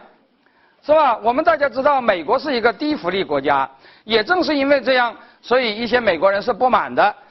比如说，就医疗而言，那个欧洲基本上都是啊，那个那个呃传呃那个那个呃医疗保障是全民覆盖的，是吧？也就是说，欧洲人如果生了病，基本上都有公费医疗。不但欧洲有，中国的台湾、香港也都有，而且都已经有了几十年了，是吧？尤其是香港。香港号称是世界上最自由放任的国家，自由度据说比美国还高，但是它早就有了那个那个那个全民健保。可是中国是到现在还是谈不上的，是吧？当然，这个呃新农合也算是走了呃很大的一步。美国到现在还没有，所以很多人对此很有意见，是吧？在美国还是有些人看不起病的，美国那么富的国家还有人看不起病。大家都觉得很不满，是吧？于是就有了奥巴马的医疗改革，是吧？可是奥巴马的医疗改革在美国推行是举步维艰，在一个民主国家，奥巴马的医疗改革要赢得多数人的同意，不是很容易。大家想想为什么呢？是吧？大家想想为什么呢？因为美国虽然是低福利国家，它的福利性医疗覆盖率。与欧洲相比是很低的，但是它覆盖了些什么人？大家知道吗？嗯，美国在里根时代，它的呃它的联邦财政支持的公费医疗主要是两种，是吧？一种是叫做 Medicare，是吧？这个 Medicare 覆盖的对象是六十五岁以上的老人，所以在美国，你六十五岁以上的人是不愁看病的，是吧？而且我这里要讲，这种覆盖是没有等级性的，也就是说，不是老百姓只能报销多少钱，干部能报销多少钱，只要你纳入了这个范围，就没有报销上限的，是吧？所以对于美国人来讲，你要是有了这种待遇，他就有所谓过度医疗的问题，是吧？还有一种叫 Medicare，呃呃 Medicaid，Medicaid 的覆盖面是什什么人呢？就是贫困线以下的穷人，也就是说不纳所得税的那些人。是吧？那么这两部分人加在一起，占总人口的比重大概是百分之二十左右。那么欧洲覆盖率是百分之百，美国才百分之二十，这就被认为是低福利，是吧？可是美国的这百分之二十是谁呢？就是这个社会最弱势的那一部分人，是吧？所以美国的确有人看不起病，但是是谁看不起病呢？是穷人吗？美国的穷人是没有看不起病的问题的，美国的富人也没有看不起病的问题。那么谁看不看不起病呢？就是那些没有穷到可以享受 Medicaid 的那些人，尤其是那些人，如果你又自以为你的身体很好，不愿意去买商业性医疗保险。大家知道没有福利，美国也有市场化的保险，是吧？这个市场化的保险当然是比较贵了，是吧？那么假如你呃，觉得你身体不错，不愿买这个保险，那么你一旦生了病，要掏现金来看病，那的确在美国是贵得吓死，真的是有些人是看不起病的，是吧？那么这些人占多少呢？是吧？大家想想，是吧？富的人也没有这个问题，穷的人也没有这这个问题，在美国真正支持奥巴马医改的主要是所谓的中下阶层，是吧？就是说不是很富，但是也没有穷到可以享受那个公费医疗的那一部分人，这一部分人要占到人口的多数是不太容易的，是吧？因此我们可以说，美国这个国家是低福利国家，但是所谓的低，它只是说你要穷人才可以享受，如果你不是穷人，你就享受不了。如果是高福利，那就是所有的人都可以享受，是吧？我这里讲的是医疗。中国在，比如说在毛泽东时代，大家都说那是个很平等的时代。毛泽东时代是没有新农合的。毛泽东时代的公费医疗覆盖了中国人的多少呢？不会比美国更多，因为那个时候农村是没有的，城里人一直到七八年，中国的城市化率还不到百分之二十。是吧？也就是说，五分之一的城里人，大家知道，城里人也不是都有的，是吧？只是那些那个啊呃工作的人有，家属就不一定有，是吧？也就是说，那个时候中国的医疗福利啊，就是公费医疗覆盖的比例不会比美国更高，但是问题并不在于覆盖率的高低。而在于它覆盖的是什么人，是吧？美国覆盖的是最底层的人，而中国的这百分之十几是谁呢？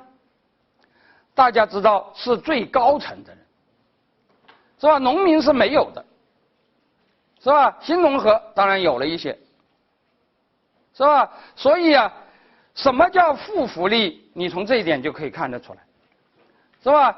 我再讲一件事情，是吧？比如说住房制度，中国现在搞了房改，房改以后我们要靠自己掏钱买房，这叫商品房。那么房改以前呢？房改以前我们的说法那叫做福利房。可是中国改革以前的那个住房制度能叫福利房吗？是吧？大家知道中国以前政府给你一个分配住房，有权利享享受政府分房资格的人都是什么人呢？是吧？理论上讲，应该是啊国有部门的人，但是老实说，如果你这个国有部门指的是企业，那么对不起，当时的国有企业理论上讲国家会给你分配房，但是你要排队，是吧？我们国家历来有这个说法，叫先生产后生活，先治坡后治窝，是吧？你一排队，往往就要排。是吧？三代同堂，四代同堂，是吧？大龄青年没有房子住不了，呃，结不了婚，这个这个情况比比皆是，是吧？呃，当时的机关、文教单位分房比较有保证，工人呢，基本上是理论上讲是有，但实际上是。呃，当然，我这里讲的分房是指的家庭住宅了，是吧？集体宿舍那是不算的，是吧？全世界各国没有把集体宿舍里头住的那些人叫做叫做有房户的，是吧？那个那个呃，大家知道，一直到九十年代，朱镕基总理在视察东北的时候，还曾经流过泪，是吧？他跑到抚顺，看到抚顺的很多工人至今还住在伪满时期工棚改建的集体宿舍里头。是吧？呃，都曾经感流过泪，因此，呃，工人理论上讲是有分房资格，但是你也是等不到的，呃，而且我这里讲的工人还必须是国企。当时中国有一个很有趣的概念，叫做“二轻”，是吧？很多城市都有二轻局。什么叫二轻呢？叫第二轻工业。第二轻工业是什么含义？大家知道吗？所谓第二轻工业，指的就是街道工厂。是吧？那是街道办的，办的目的是为了解决就业，给你一碗饭吃。你进厂的时候就告诉你，这种企业是没有分房的可能的，是吧？你就得啊，给你一碗饭吃，是吧？大家知道我们这个文革期间的上山下乡知青，呃，七九年以后啊，可以回城回乡了啊，可以回城了。回城以后解决不了工作，基本上都进了呃呃呃家街道工厂。进了街道工厂，你就得住在父母家，是吧？是不可能有。呃，分房的，是吧？因此，真正有资格分房的人，其实无非就是中国城市人口的百分之十几，而且这百分之十几的分配，也不是按照你的穷困的程度来分的，恰恰相反，它是按照你的等级来分的，是吧？大家知道我们中国以前的呃分房啊，都是国家把资金打到每个单位，由每个单位给自己人盖房的。所以，假如你是没有单位的，假如你是一个失业者，你根本就不可能有人给会解决你的住房问题。而且不但没有人解决你的住房问题，你自己盖了一个窝棚，这还是违章建筑，是吧？人家在城管就会把你打得头破血流的，是吧？你要去享享受国家分房，那你做你的梦去吧，是吧？这个这个根本不可能。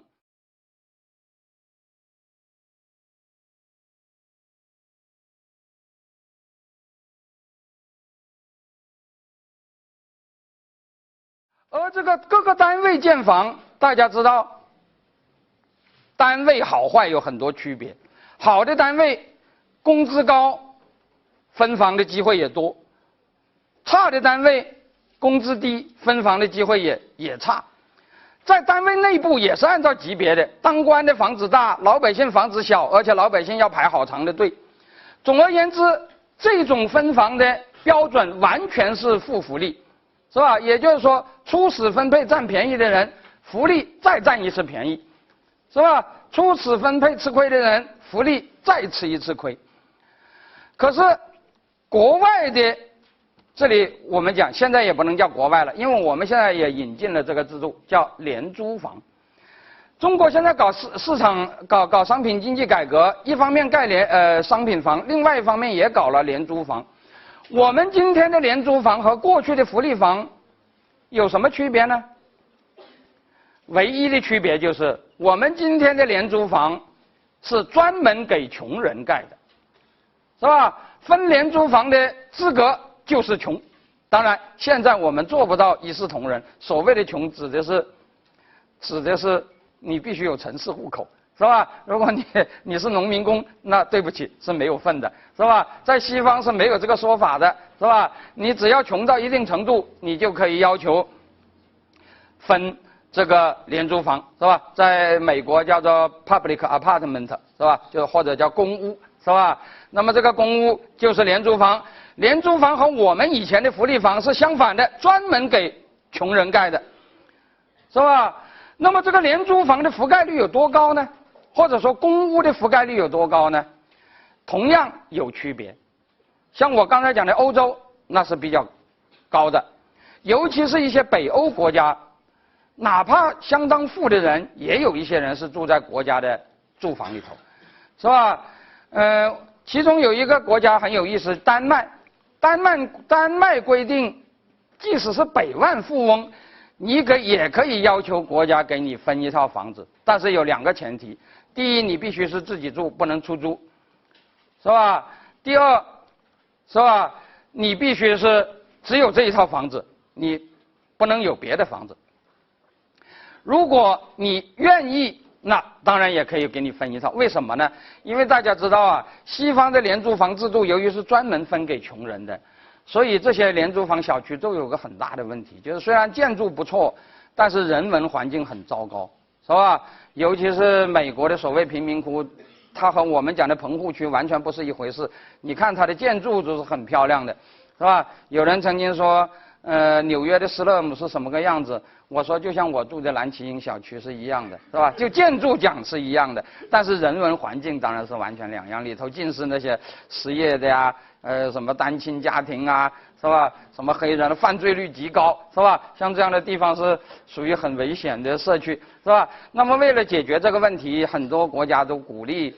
呃，发展那种所谓的贫富混合社区，就鼓励穷人和富人住在一块儿，是吧？于是，假如你是个富人，你如果愿意跟穷人住在一块儿，国家可以给你创造条件，是吧？但是，到底有多少富人愿意这样，那就很难说了，是吧？但我这里讲的是北欧的这些国家，美国是一个低福利国家，他对那个公屋就是限制的很厉害，而且，呃，它的高潮是七十年代，七十年代以后，公屋就越建越少了。是吧？那么申请公屋的条件很简单，是吧？你必须够穷，是吧？那个那个，在美国的大部分，美国谁有资格申请公屋是由各州自己立法的，大部分的州都规定必须是失业者才可以申请，是吧？现在有很多州州在讨论低收入者是不是可以，是吧？那么失业者可以申请，这意味着什么呢？是吧？大家知道我们的所谓失业者就是盲流，盲流能够申请福利房吗？是吧？我刚才讲了，不但你不能申请福利房，你自己盖房的资格你都没有，是吧？你自己住在个狗窝里头都是违章建筑，是吧？这个这个这个这个，你就活该被赶走的，是吧？或或者活该被抓进什么收容所里头去的，是吧？但是他们这个住房，美国的享受的呃福利房的人有多少呢？是吧？呃，这个公屋的这个这个这个这个这个呃享受这个所谓的住房福利，其实还不不仅是公屋，美国还有一种。还有一种住房福利，就是所谓的租房券是吧？因为这个实物分房有一个很大的问题，就是你分给了老百姓以后，呃，分的时候老百姓是穷人，但是分到了以后他可能变富了，他可能不穷了，但是不穷了他也不会把房子退还给你的，因为实物分房一旦分到个人手里，你就很难收回了，是吧？因此，这个福利房制度有一个缺点就是。呃，基本上过了十几年以后，住在里头的人都不是当初分房的那些人，是吧？这些人条件好了以后，都另外找房子，然后把这个房子就租给那些什么非法移民啊，什么什么等等。所以这些小区呃变得特别乱，也是其中的一个原因，是吧？那么为了解决这个问题，在七十年代以后，美国就越来越少采取盖那个公屋的形式。它主要采取两种形式，一种就是鼓励人借钱买房，啊，这就导致那个所谓的次贷了，是吧？大家可能都知道。还有一种形式，就是租房券，是吧？你是穷人，你住不起房怎么办呢？国家给你补贴房租，你还是自己找房子住，是吧？但是你付不起房租，政府可以给你啊补贴。这个补贴不是给你发给现金，而是发给那种代金券，是吧？就是那个那个 coupon，是吧？就是那种专门用来支付房租的，是吧？那么这个好处就是，如果呃每一年的审核表明你已经不穷了，那就停发了，是吧？他不需要收回那个房子，是吧？那么享受这两种租房券和实物分房的，一共占多少呢？在在美国总共大概是啊将近百分之十，这是很小的比例。是吧？比起欧洲来讲，那是美欧洲欧洲有些国家，像丹麦都达到将将近一半，是吧？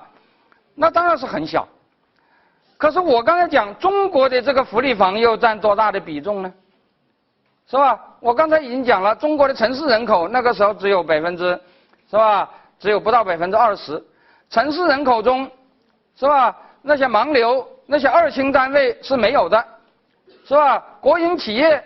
你就排队吧，理论上有很多，其实也没有享受，只有文教机关和政府机关相对来讲分房是比较有保障的。这些人占多少呢？大概不也就百分之十几吗？不会超过百分之十。但是我们的这百分之十和他们的这百分之十是一样的人吗？是吧？当然不是的。讲的简单一点。无论是医疗还是住房，他们都是从最弱势的开始覆盖起的，而我们正好相反，是从最强势的人往下覆盖的，这就是正福利和负福利的区别。这一点呢，我要讲，西方人现在也是比较傻的，是吧？他们已经习惯了高福利和低福利的比较。而从来不会有人去比较负福利的，是吧？所以现在西方啊有一些指标是很奇怪的，比如说评价一个呃一个国家是高福利还是低福利，西方有一个指标，就是政府财政收入占 GDP 的百分之多少。讲的简单一点，就是这个政府收税的多少，是吧？政府如果是重税，他就说你是高福利的，是吧？于是我们国内有一些人。是吧？我就不点他的名字了，也用了这条标准说：哎呀，你看中国现在已经突飞猛进，已经成了呃那个高福利国家了，是吧？比如说我们收税已经是收的很多了，是吧？这说明我们已经有了很大的进步。其实中国两千多年来，谁不知道轻徭薄赋是善政，横征暴敛是恶政啊？是吧？现在忽然间有人说，如果你横征暴敛，就证明你已经成了高福利国家了。这不是扯淡吗？是吧？我说，但是这些话你跟西方人讲，西方人就不懂。是吧？因为西方人他就认为高税收的国家理所当然就是高福利的，他从来就不会考虑负福利的这种状况，是吧？负福利这个词啊，老实说，据我现在看到的材料，应该是我创造的，是吧？这个西方的经济学没有这个概念的，是吧？但是我创造的这个概念，我觉得它能够说明一个问题，那就是这个福利国家它是社会主义，但是它的确不是我们现在的这种社会主义，是吧？那么好了，我刚才讲江苏搞得不错，为什么呢？因为它虽然现在还是负福利，但是它的负的色彩越来越淡，是吧？它正在向零福利发展。那么将来我们也许就可以看到，是吧？呃，它就会变成正福利了。但是这就啊取决于这个社会啊要加大对政府的问责，是吧？如果啊不是这样，是吧？恐怕我们就啊做不到这一天的，是吧？因此啊，我们可以说第二个特征就是福利国家它的福利有高有低，但是它都必须是正福利，是吧？那么第三个特征，就是所谓福利国家的福利，它是老百姓要求的，政府必须满足的，因此它必须是公民的权利，政府的责任，而不能反过来，成为政府的权利，公民的责任，是吧？有一些事情，表面上看起来好像是一样的，但是一旦权利和责任倒置。那就性质就截然相反了，是吧？比如说，作为一个公民，我要求工作，我要求就业，政府必须采取一些措施保证我的就业。那么，如果政府这么做了，你可以说他是在啊实行他的福利格职能，是吧？比如说，他给我办呃那个就业培训班呐，啊，给我那个那个培训我的技能啊，帮助我就业啊，什么什么等等。但是你想想，如果政府把我抓去劳改，这能叫福利吗？是吧？假如这个工作不是我要求政府给我解决的，而是政府强行把我抓去的，是政府的权利，我的义务，是吧？那能叫福利吗？假如这能叫福利，世界上所有的农奴奴隶制国家都是高福利国家了，是吧？所以，就就业而言。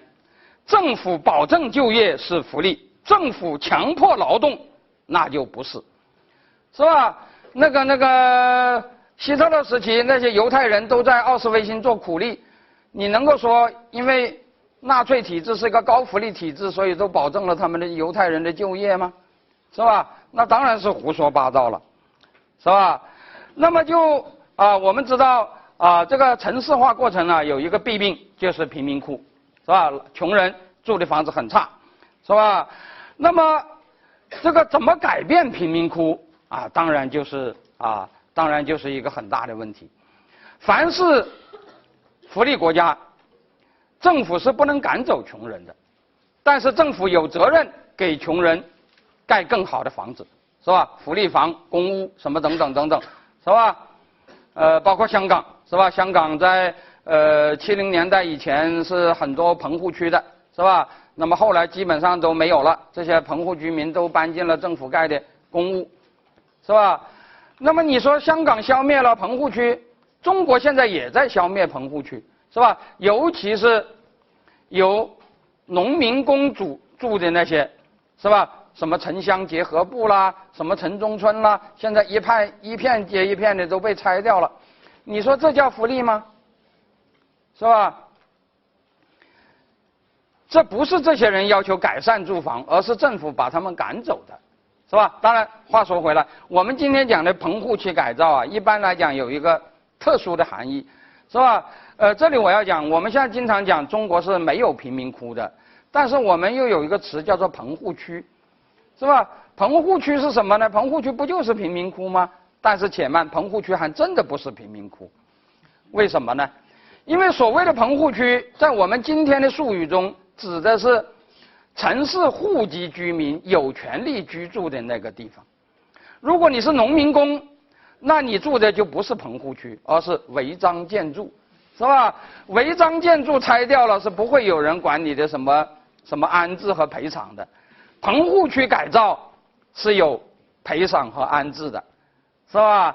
棚户区改造有赔偿和安置，那是因为你是有某种特权，是吧？所以我就说啊，今天的中国不是没有贫贫民窟，而是你能够合法的住在贫民窟里头不被赶走，那你必须有一定的特权，是吧？如果你没有这种特权，那你就要被赶走了。那么被赶走也是消灭贫民窟，但是这是福利吗？是吧？当然也不是。是吧？再说我们以前还有一个制度，就是抓流氓啊，不是呃抓抓抓盲流，抓抓盲流，是吧？大家知道在以前呢，这个中国人如果没有户口，就是到处跑，那是非常危险的，是吧？